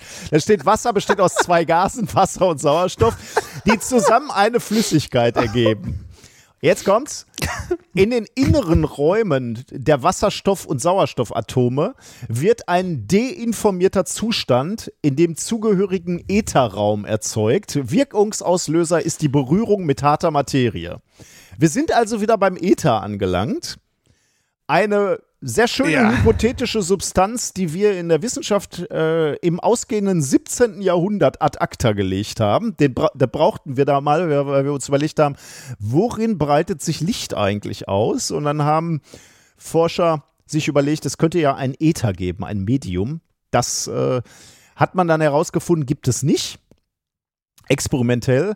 Aber die Schwurbler holen das jetzt wieder raus. Es gibt wieder den Ätherraum und zwar zwischen Wasserstoff und Sauerstoffatomen. So, und jetzt geht's los. Dieses Potenzial können die Putzwassertropfen an eine gewisse Menge normales Wasser übertragen. Berührt man damit beim Putzen eine Oberfläche, jetzt kommt's, ist ja immer wichtig, wir wollen ja mal wissen, wie wirkt das, ne? Berührt man damit beim Putzen eine Oberfläche, so reagiert der Schmutz auf diese bestimmte Deinformation mit einer enormen Aufnahme von kleinsten Lichtteilchen aus dem Umgebungsraum. Dadurch schwingt die Materie des Schmutzes anders als die Materie der Oberfläche, die es zu putzen gilt, wodurch man in sehr vielen Fällen den Schmutz einfach abnehmen kann. Ich finde diese kindlich naive Weltvorstellung total schön, muss ich sagen. Ja, ist finde ich super. total schön. Genau. So, so funktioniert das. Hast, hast, hast du auf der Seite mal ein bisschen rum, rumgeklickt? Ja, warte, da komme ich gleich noch drauf. Äh, du darfst mir jetzt den einen Gag darfst mir nicht kaputt machen. Ich war, äh, dann warte ich ja, mal. wa warte, du findest, findest wahrscheinlich gleich auch noch andere Gags, aber die, den einen, der muss noch kommen. Wir müssen nämlich erst noch Butzwasser fertig machen und dann kommen wir noch zum anderen Wasser. But, äh, die, die, auf der FAQ ist nämlich die Frage, warum ist Putzwasser, Putzwasser so teuer? Ist doch nur Wasser? Ja, gute Frage. Es ist nicht das Wasser, sondern die Technologie im Wasser. Der Ah, Preis drückt die natürlich. gesamte Kosten aus, damit alle Beteiligten fair behandelt werden. Und wer möchte das beispielsweise nicht? Jetzt kommt die Frage, warum gibt es so viele verschiedene Wasser? Weil es gibt nicht nur Butzwasser, sondern es gibt auch Pflanzenwasser und noch ein anderes Produkt, zu dem ich jetzt gleich komme. Das liegt, jetzt die Antwort, das liegt an den verschiedenen Anwendungsbereichen. Es ist ein sehr großer Unterschied, ob Sie harte, beseelte Materie in seinem Ätherfeld berühren möchten oder die feinen, beseelten Bereichen im Kommunikationsbereich einer Pflanze in ihrem Äther. Dafür brauchst du nämlich das Pflanzenwasser. Aber was mich ah, noch okay. was mich noch sehr ähm, gefreut hat, ist, es gibt auch das Menschenwasser. Und dann fragt man sich, was ist das Menschenwasser? in, den Oh, bitte nicht inneren, in den inneren Räumen des Wasserstoffs und Sauerstoffatome wird ein deinformierter Zustand im zugehörigen Äther erzeugt. Ein Wirkraum ist der Emotional- und Mentalkörper eines Menschen. Unsere Produkte tragen keine Informationen außer der Definition des Ätherbereiches, für den sie deinformiert worden sind. Somit sind keine Manipulationen mit Informationen möglich. Ähm, genau. Äh, du nimmst jetzt dieses Menschenwasser und dann, dann geht es dir gut. Das Menschenwasser ist natürlich teurer. Menschenwasser kostet 43 Euro pro 50 Oh, okay. Milliliter. Okay. Ähm, Menschenwasser ist kein Med Medikament. Das, das steht hier tatsächlich. Menschenwasser ist kein Medikament. Es besteht aus Wasser mit Humantechnologie, haltbar gemacht mit 20% Ethanol. Und jetzt geht es weiter. Es ist völlig frei von Wirkstoffen und ohne Einschränkung anwendbar. Das finde ich schon sehr, sehr gut. Was machst du damit? Du kannst ein Erholungsbad nehmen, 90 bis 120 Minuten. Da gibst du einfach 40 Tropfen Menschenwasser zusammen mit einer halben Packung von unserem Steinsalz in körperarme äh, körperwarmes Badewasser. Oder du kannst auch vier Tropfen in einem Glas Trinkwasser einnehmen, bevorzugt morgens. Und jetzt stehen hier Erfahrungsberichte und die sind so schön zu lesen durch diesen Begriff Menschenwasser. Ich muss zwei Erfahrungsberichte mal vorlesen. Der erste geht so. Ich putze immer meine Zähne kurz vor dem Schlafengehen mit ein paar Tropfen Menschenwasser. Dafür nehme ich ein Schnapsglas, fülle es mit Wasser und tropfe zwei Tropfen Menschenwasser hinein. Gurgle erst damit, dann nochmal mit der Zahnbürste über die Zähne. Mein Zahnstein ist zurückgegangen und ein Abszess im Mund war auch in zwei Tagen verschwunden. Die zweite schreibt, Woher sollte sollten die Effekte herkommen. Menschenwasser ist für mich wie ein Lichtpflaster. Ich hatte mich mal verbrannt und zum Glück immer Menschenwasser in der Hose dabei. Nachdem ich sofort gesprüht oh, habe, gab es weder eine Brandblase noch tat die Verbrennung weh. Sie halte komplett in drei Tagen. Ich bin restlos überzeugt. Dieser oh. Satz, zum Glück habe ich immer Menschenwasser in der Hose dabei. das ist einfach großartig. Oh Gott. Ja, das Putzwasser äh. und Menschenwasser könnt ihr hier kaufen. Ja, ist schön. Das ist äh, ja, auch verschiedene Cremes und so noch. Der verkauft sehr viel, sehe ich gerade. Es gibt ja auch den, äh, also es gibt ja auch natürlich die, die klassischen Wasserfilter, ne, wie immer. Natürlich. Und den Virlator WTE 241 für Armaturen ein edel, äh, aus Edelstahl gefertigter Leviva Verwirbler WTE, ah. also der, der typische, der typische Wasserverwirbler. Ja. Ne? Äh, verbessertes Lösungsvermögen, LSP, Lichtspektrum, äh, lichtspektrale Energie, Hagalis-Studie, Gutachten Uni Marburg. Mhm. Steht dabei. Super. Ja. Ist, äh, ja, äh, da, da, fragt man sich, was für bescheuerte Leute. Wie bescheuert bist du, wenn du das kaufst, ne? Das ja. Und, also, und man fragt sich ja wieder so, glaubt der das selber? Ich kann es mir nicht vorstellen. Ich kann es mir nicht vorstellen. Du kannst dich. Du, das, kannst, du kannst, du kannst, Moment, du, du, äh, du kannst dir das so lange nicht vorstellen, bis du mal auf Impressum klickst dann siehst du, wer, wer, wer das Ganze denn vertreibt. Das ist Humanum, ist ja die Seite, mhm. humanum.eco, herausgegeben von Hubert Maria Dietrich. Und dann nimmst du Hubert Maria Dietrich, wirfst das mal in die Google-Suche oh. und findest hubertmariadietrich.com. Okay. Singer-Songwriter. also vielleicht ist das doch ein Witz hier. Nee, ich glaube nicht. Ich glaube nicht. Das ist äh, Singer-Songwriter. Er, er, äh, Hubert-Maria-Dietrich.com. Mhm. Und dann äh, hast du die Seite von ihm mit Hörproben und so weiter, wenn oh. du möchtest. Und äh, ne, das Schönste ist über mich bla bla bla, was er so gemacht hat als Jugendlicher und äh, wie er halt mit dem Spielen von Gitarre und Texten und so angefangen ist. Aber dann kommt hier der Abschnitt, seit 1996 beschäftige ich mich mit dem Urschamanismus einiger Völker und lernte viele neue und mir fremde Dinge kennen. Mein geistiges Weltbild veränderte sich sehr, mein Leben bekam einige heftige Verwirrungen. Es geschahen große Veränderungen in mir und um mich herum. Ich wurde Sonnentänzer in Mexiko und beschäftigte mich mit Alchemie und wurde zum Grenzgänger in vielerlei Hinsicht. Als wir einmal in Mexiko waren, stießen wir auf ein kleines Lied der Hopi-Indianer. Es heißt Kitana Po. Dieses Lied ist der eigentliche Grund, warum ich wieder zur Gitarre griff, wieder zu dichten und zu reimen begann. Musik ist einfach ein wunderbarer Ausdruck, Botschaft aus der eigenen Seele. Ja. Ja. Er wird dran glauben, ne? Ja, es gibt auch noch Lyrics. aber trotzdem, aber das reicht, das reicht. Aber ich ja. frage mich halt, wie kann, was ist schiefgelaufen bei Leuten, die sich dann hinsetzen und sagen, ähm, okay, äh, da gibt es einen Ätherraum zwischen Wasserstoff und Sauerstoffatomen und äh, die sammeln im Kontakt mit harter Materie Photonen auf und die führen zu Schwingung. Ich meine, du musst ja, doch irgendwann mal so selbstkritisch sein, dass du da sitzt und sagst, okay, das ist schon eine schöne Vorstellung, aber ich habe null Evidenz dafür. Ich kann mir doch nicht einfach eine Geschichte ausdenken und darauf dann ein Produkt verkaufen. Also, Weißt du, ich, ich würde noch sagen, wenn, wenn er sagen würde, also, auf der Webseite sagen würde, ich verkaufe hier Wasser und das wirkt teuer, and, and, ich habe es aber ausprobiert und es funktioniert. Kauft das und glaubt das. Aber dass die sich hinsetzen und dann noch irgendwie so das pseudowissenschaftliche dahin hingurgeln, ärgert mich halt, weil ich frage mich so, was ist in eurem Kopf falsch, dass ihr nicht morgens mal aufsteht und sagt so, okay, ich habe jetzt das auf diese Webseite geschrieben, aber ich weiß das ja gar nicht. Ich habe nichts gemessen, ich sehe nichts. Ich kann doch nicht einfach irgendwas behaupten. Der Leib Christi. Merkst du selbst, oder? Somit endet diese Folge, ja. wie sie begonnen hat, so wie sie mit einer hat. leichten Religionskritik von Pater Remford. Äh, hast du, äh, kennst du den Begriff Transsubstantiation? Ja, natürlich. Klar. Ja, genau. Also äh, so viel zum Thema, so, so viel zum Thema, du kannst ja mal irgendwas ausdenken. Ne? Also. Ja gut, ich dachte, wir wären ein bisschen weiter, aber sind wir vielleicht Ja, na, offensichtlich nicht.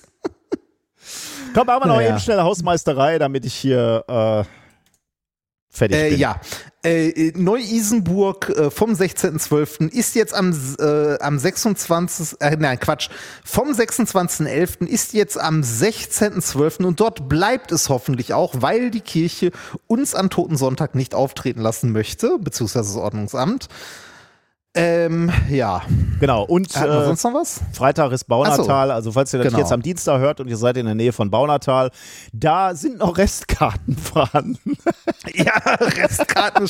Also, so, wenn, wenn ihr mal einen sehr persönlichen Auftritt haben genau. Damals möchtet. mit der Band nannten wir das ja immer öffentliche Probe, wenn wir in so einem Ja. Jugendteil waren. Das wird äh, so. Also Das wird ein Meet and Greet. Meet and Greet in Baunatal. Nein, ich weiß nicht, bevor wir jetzt falsche Erwartungen, also 200 Leute sind da, glaube ich, schon, ne? Also 200 Karten haben wir, glaube ich, verkauft. Ja, Aber ähm, das kann sein, ja. in unserem Briefing steht, die Kapazität für Baunatal liegt zwischen 300 und 800 Leute. Also, also die können in dieser Stadthalle Bereiche abtrennen, damit es für uns nicht so ganz peinlich ist. Aber ähm, ja, da, da würde noch was gehen, sagen wir mal so. Schauen wir mal. Ist, ist, Baunatal war ja auch äh, der Ort, wo wir das erste Mal professionelle Autogrammjäger kennengelernt haben. Ne? Oh, hoffentlich ist die Dame wieder da. Freue ich mich schon. Da kannst du diesmal mit stolz geschwellter Brust. Verteilen, dann, dann holen wir die Autogrammkarten raus und äh, machen noch Ja, da, Fotos. ja, mit dann wissen wir jetzt auch, was uns erwartet. Ne? Das war also, das war damals ja so ein. Äh, ich fühlte mich damals überrumpelt und Ja. wusste damit nichts anzufangen. äh, erstaunlich, wenn jemand plötzlich mit einer Mappe vor dir steht und das sind Bilder ausgedruckt, die, die sie irgendwo von dir im Internet gefunden haben. Das So müssen sich auch die Backstreet Boys gefühlt haben. natürlich.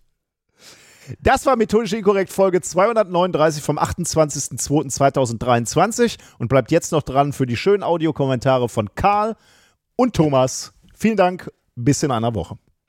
Geht hin in Frieden. Dank sei Gott im Herrn. Hallo, methodisch inkorrekt. Mein Name ist Karl Voigt und ich bin Fan seit eurem Podcast seit 2020. 45 Episoden fehlen mir noch bei meiner Aufholjagd. Ich habe einen kurzen Kommentar zu eurer Folge 238 zum Kapitel Google. Dort wurden über Bewertungskriterien von Authenticator-Apps gesprochen, als auch Reinis Kommentar zeigte mir, je nachdem, wem man seine Daten geben möchte, dass es hier ein paar Missverständnisse zum Aufklären gibt. Die Bewertung von Authenticator-Apps basiert auf mehreren Dingen. Zuerst einmal muss man unterscheiden, ob es sich um eine proprietäre Authenticator-Apps eines, verschiedenen, eines äh, proprietären Herstellers handelt für verschiedene Dienste, die dann typischerweise Eigenimplementierungen sind. Wovon wir jetzt allerdings sprechen, ist ein äh, Authenticator-App-System eines freien Standards, das nennt sich TOTP. Das steht für Time-Based One-Time Password. Typischerweise werden hier QR-Codes eingelesen, die man dann entsprechend in seinem Handy abspeichert. Wie der Name schon suggeriert, Time-Based One-Time Password ist das ohne eine Netzwerkverbindung möglich. Es ist rein auf zeitlicher Korrelation von der Authenticator-App und dem Dienst. Im Hintergrund wird der Code, der Einmalcode generiert. Meine Kriterien für eine Auswahl von so einer Authenticator-App wären eine möglichst freie Software mit großer Community. Eine freie Software ist keine Garantie für Sicherheit, allerdings ist es eine Voraussetzung, dass ein gewisses Maß an Sicherheit nachgewiesen und überprüft werden kann. Die Chance auf Audits unabhängiger Sicherheitsexperten als auch auf automatische Source-Code-Checks ist einfach bei freier Software deutlich höher als bei proprietärer Software. Bei proprietärer Software kann man alles Mögliche an absichtlichen oder unabsichtlichen Fehlern noch drinnen erwarten. Niemand kann es überprüfen. Insofern muss man hier der Firma einfach 100% vertrauen. Vertrauen ist das, das, das, nächste Kriterium. Man braucht eine vertrauenswürdige, einen vertrauenswürdigen Hersteller als auch eine Installationsquelle für die Authenticator-App. Keine unnötigen Berechtigungen sollen äh, verlangt werden. Beispielsweise bei TOTP sollte Router Alarm aufleuchten, wenn eine Netzwerkverbindung erforderlich ist, weil das eben vom Konzept her nicht erforderlich ist. Beispiele für solche TOTP-Apps sind äh, der weit verbreitete Google Authenticator oder Microsoft Authenticator. Ich persönlich bevorzuge FreeOTP, eine freie Software, die inzwischen auch schon Backup und Restore gelernt hat.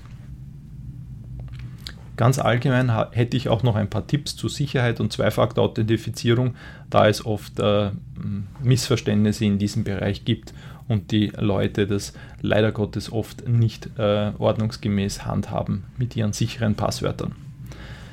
Da gibt es vier Dinge aus, von meiner Seite. Bitte ausschließlich sichere Passwörter verwenden. Nummer zwei, niemals ein Passwort bei mehr als einem Dienst verwenden. Nummer drei, vertrauenswürdige Passwortmanager verwenden. Nummer vier, wenn angeboten, unbedingt zwei Auto-Authentifizierung verwenden. Zu den einzelnen Punkten. Ausschließlich sichere Passwörter verwenden. Ich bin ein Fan der XKCD-Methode. Das ist ein Webcomic, mit dem eine besondere Methode, Passwörter zu generieren, bekannt worden ist. Es gibt auch andere Möglichkeiten, sichere Passwörter zu ähm, generieren. Aber das ist sehr einfach zu merken für Menschen und hat eine äh, Passwortsicherheit aufgrund von der Länge von den Passwörtern. Die Methode besteht darin, dass man so drei bis fünf, sechs, sieben normale Wörter die so noch nie in Kombination irgendwo auf der Welt vorgekommen sind, kombiniert. Die Methode ist sehr sicher insofern, weil sie lange Passwörter generiert und dadurch wird die Entropie hochgehalten. Die Entropie ist ein Maß für die Informationsdichte. Je höher, desto chaotischer, was hier in dem Fall erwünscht ist. Ein Beispiel, das Passwort Minkorrekt, Baumhaus, Schwurbelei, Mömö ist ein hoffentlich eine, eine Kombination, die so noch nie irgendwo vorgekommen ist, bis auf jetzt hier öffentlich. Äh, und deswegen äh, tippt sich das recht schnell, weil das normale Wörter sind und man kann sich auch mit einer kleinen Geschichte ganz gut merken. Nummer zwei, niemals ein Passwort bei mehr als einem Dienst verwenden. Passwort Reuse ist eine sehr häufige Einfallsquelle, wo Daten von Personen abhanden kommen, weil man eben äh, ein Passwort bei einem gehackten oder unsicheren Dienst verwendet und das wird dann weiterverwendet für äh, Accounts, die einem dann wichtiger sind. Man soll vertrauenswürdige Passwortmanager verwenden. Das braucht man dann auch schon fast, weil wenn man für jeden Dienst ein eigenes Passwort verwendet, dann kommt dann schon eine Menge zusammen, die man sich nicht mehr so einfach merken kann. Bei vertrauenswürdigen Passwortmanagern äh, fallen automatisch aus meiner Perspektive und aus der Perspektive von den meisten Sicherheitsexperten Cloud-basierte Passwortmanager automatisch raus. Vertrauenswürdigkeit ist hier sehr schwer gegeben. Man vertraut seine wichtigsten Dinge, nämlich die Passwörter, allen wesentlichen aktuellen und vorhergehenden Angestellten der Firma an, das natürlich ein, eine riesengroße Angriffsfläche darstellt. Es gibt keine Prüfung der Sicherheit durch unabhängige Experten und es ist natürlich ein sehr extrem attraktives Angriffsziel.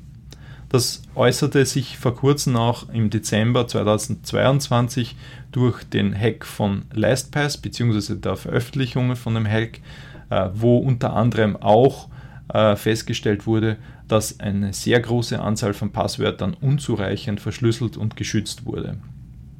Das heißt, man kann solchen Diensten leider Gottes äh, nicht wirklich viel Vertrauen entgegenbringen. Eine Alternative sind dann äh, wiederum äh, freie Software-Systeme, die eben äh, die Passwörter lokal speichern und verschlüsseln. Ich persönlich verwende Keepers XC im Moment und wenn man eine Synchronisierung zwischen mehreren Geräten braucht, dann empfehle ich beispielsweise so Systeme wie SyncThing, das auch eine freie Software ist, um zwischen, Daten zwischen mehreren Rechnern synchron zu halten. Da ist dann keine Cloud beteiligt, hat man ein relativ gutes Sicherheitsniveau und es ist recht einfach zu handhaben, wenn man minimale IT-Kenntnisse aufbringt. Ich persönlich bin kein Fan davon, Passwortspeicher am Handy vorrätig zu halten ähm, und andere potenziell unsichere Systeme, äh, wie zum Beispiel äh, Systeme, die mehrere Leute verwenden, denen man nicht vertrauen kann und so weiter. Da sollten auch keine Passwortspeicher drauf landen. Der letzte Punkt meiner Tipps, sofern irgendwie möglich oder angeboten, würde ich Zwei-Faktor-Authentifizierung aktivieren. Äh, da gibt es aber allerdings auch kleine Unterschiede zwischen den verschiedenen Zwei-Faktor-Authentifizierungssystemen. Also das Beste, was man momentan nutzen kann, wäre ein USB-Token mit FIDO2. Das ist ein kleiner, schaut aus wie ein USB-Stick, das steckt man an den Rechner, wenn man aufgefordert wird, drückt einen Knopf und dann ist man authentifiziert. Das hat den Vorteil, dass diese Methode auch gegen Phishing-Attacken schützt. Die anderen Methoden schützen leider nicht gegen Phishing-Attacken. Ähm, die zweitbeste Methode ist nichtsdestotrotz TOTP, ähm, das wir schon oben hatten. Es bietet einen recht guten Schutz, solange man das ordentlich handhabt. Nummer drei wären dann schon proprietäre Authenticator-Apps. Die sind noch immer besser wie keine Zwei-Faktor-Authentifizierung oder E-Mail oder SMS. Und Einmalcodes via E-Mail und SMS nur im Notfall, da das prinzipiell recht unsicher ist. Allerdings auch hier noch immer besser als keine Zwei-Faktor-Authentifizierung. Zum Schluss noch ein herzliches Dankeschön äh, für euren Podcast und bitte weiter so wie bisher. Lieber Reinhard, lieber Nikolas, jetzt gibt es nach langer Zeit einmal eine Sprachnachricht von mir oder ein Audiokommentar. Leider müsst ihr nochmal auf die Nachhilfebank. Als Kinder des Ruhrgebiets, und ich selber komme aus Duisburg, würde, euch, würde ich euch da den Landschaftspark Norden Duisburg empfehlen und euch da auf eine Führung schicken. Für alle anderen, die nicht aus Duisburg und Umgebung kommen, der Landschaftspark Nord ist ein stillgelegtes äh, Stahlwerk, ein Hochofen, auf dem man auch hochklettern kann. Es sind tolle Führungen da, sehr empfehlenswert, wenn man in der Ecke ist. In Folge 237 und bei dem Wasserstoffthema seid ihr nämlich ein bisschen wir durch die Gegend gelaufen und ich dachte mir, ich kommentiere das Ganze mal. Stahlproduktion ist sehr energieintensiv, das habt ihr richtig rausgearbeitet. Allerdings ist nicht der Part energieintensiv, um den Stahl aus dem Roheisen herzustellen, also den Kohlenstoff aus dem Roheisen zu bekommen und damit dann Stahl zu erzeugen, sondern es geht vorher um die zweistufige Reduktion von Eisenerzen. Eisen liegt da als Fe2O3 vor und durch den Kohlenstoff bzw. Kohlenstoffmonoxid wird daraus eben ähm, Roheisen, also elementares Eisen. Das Ganze findet bei sehr hohen Temperaturen statt und da braucht man auch wieder Kohle bzw. Koks für. Und deswegen ist das Ganze sehr energieintensiv und damit auch sehr CO2-intensiv.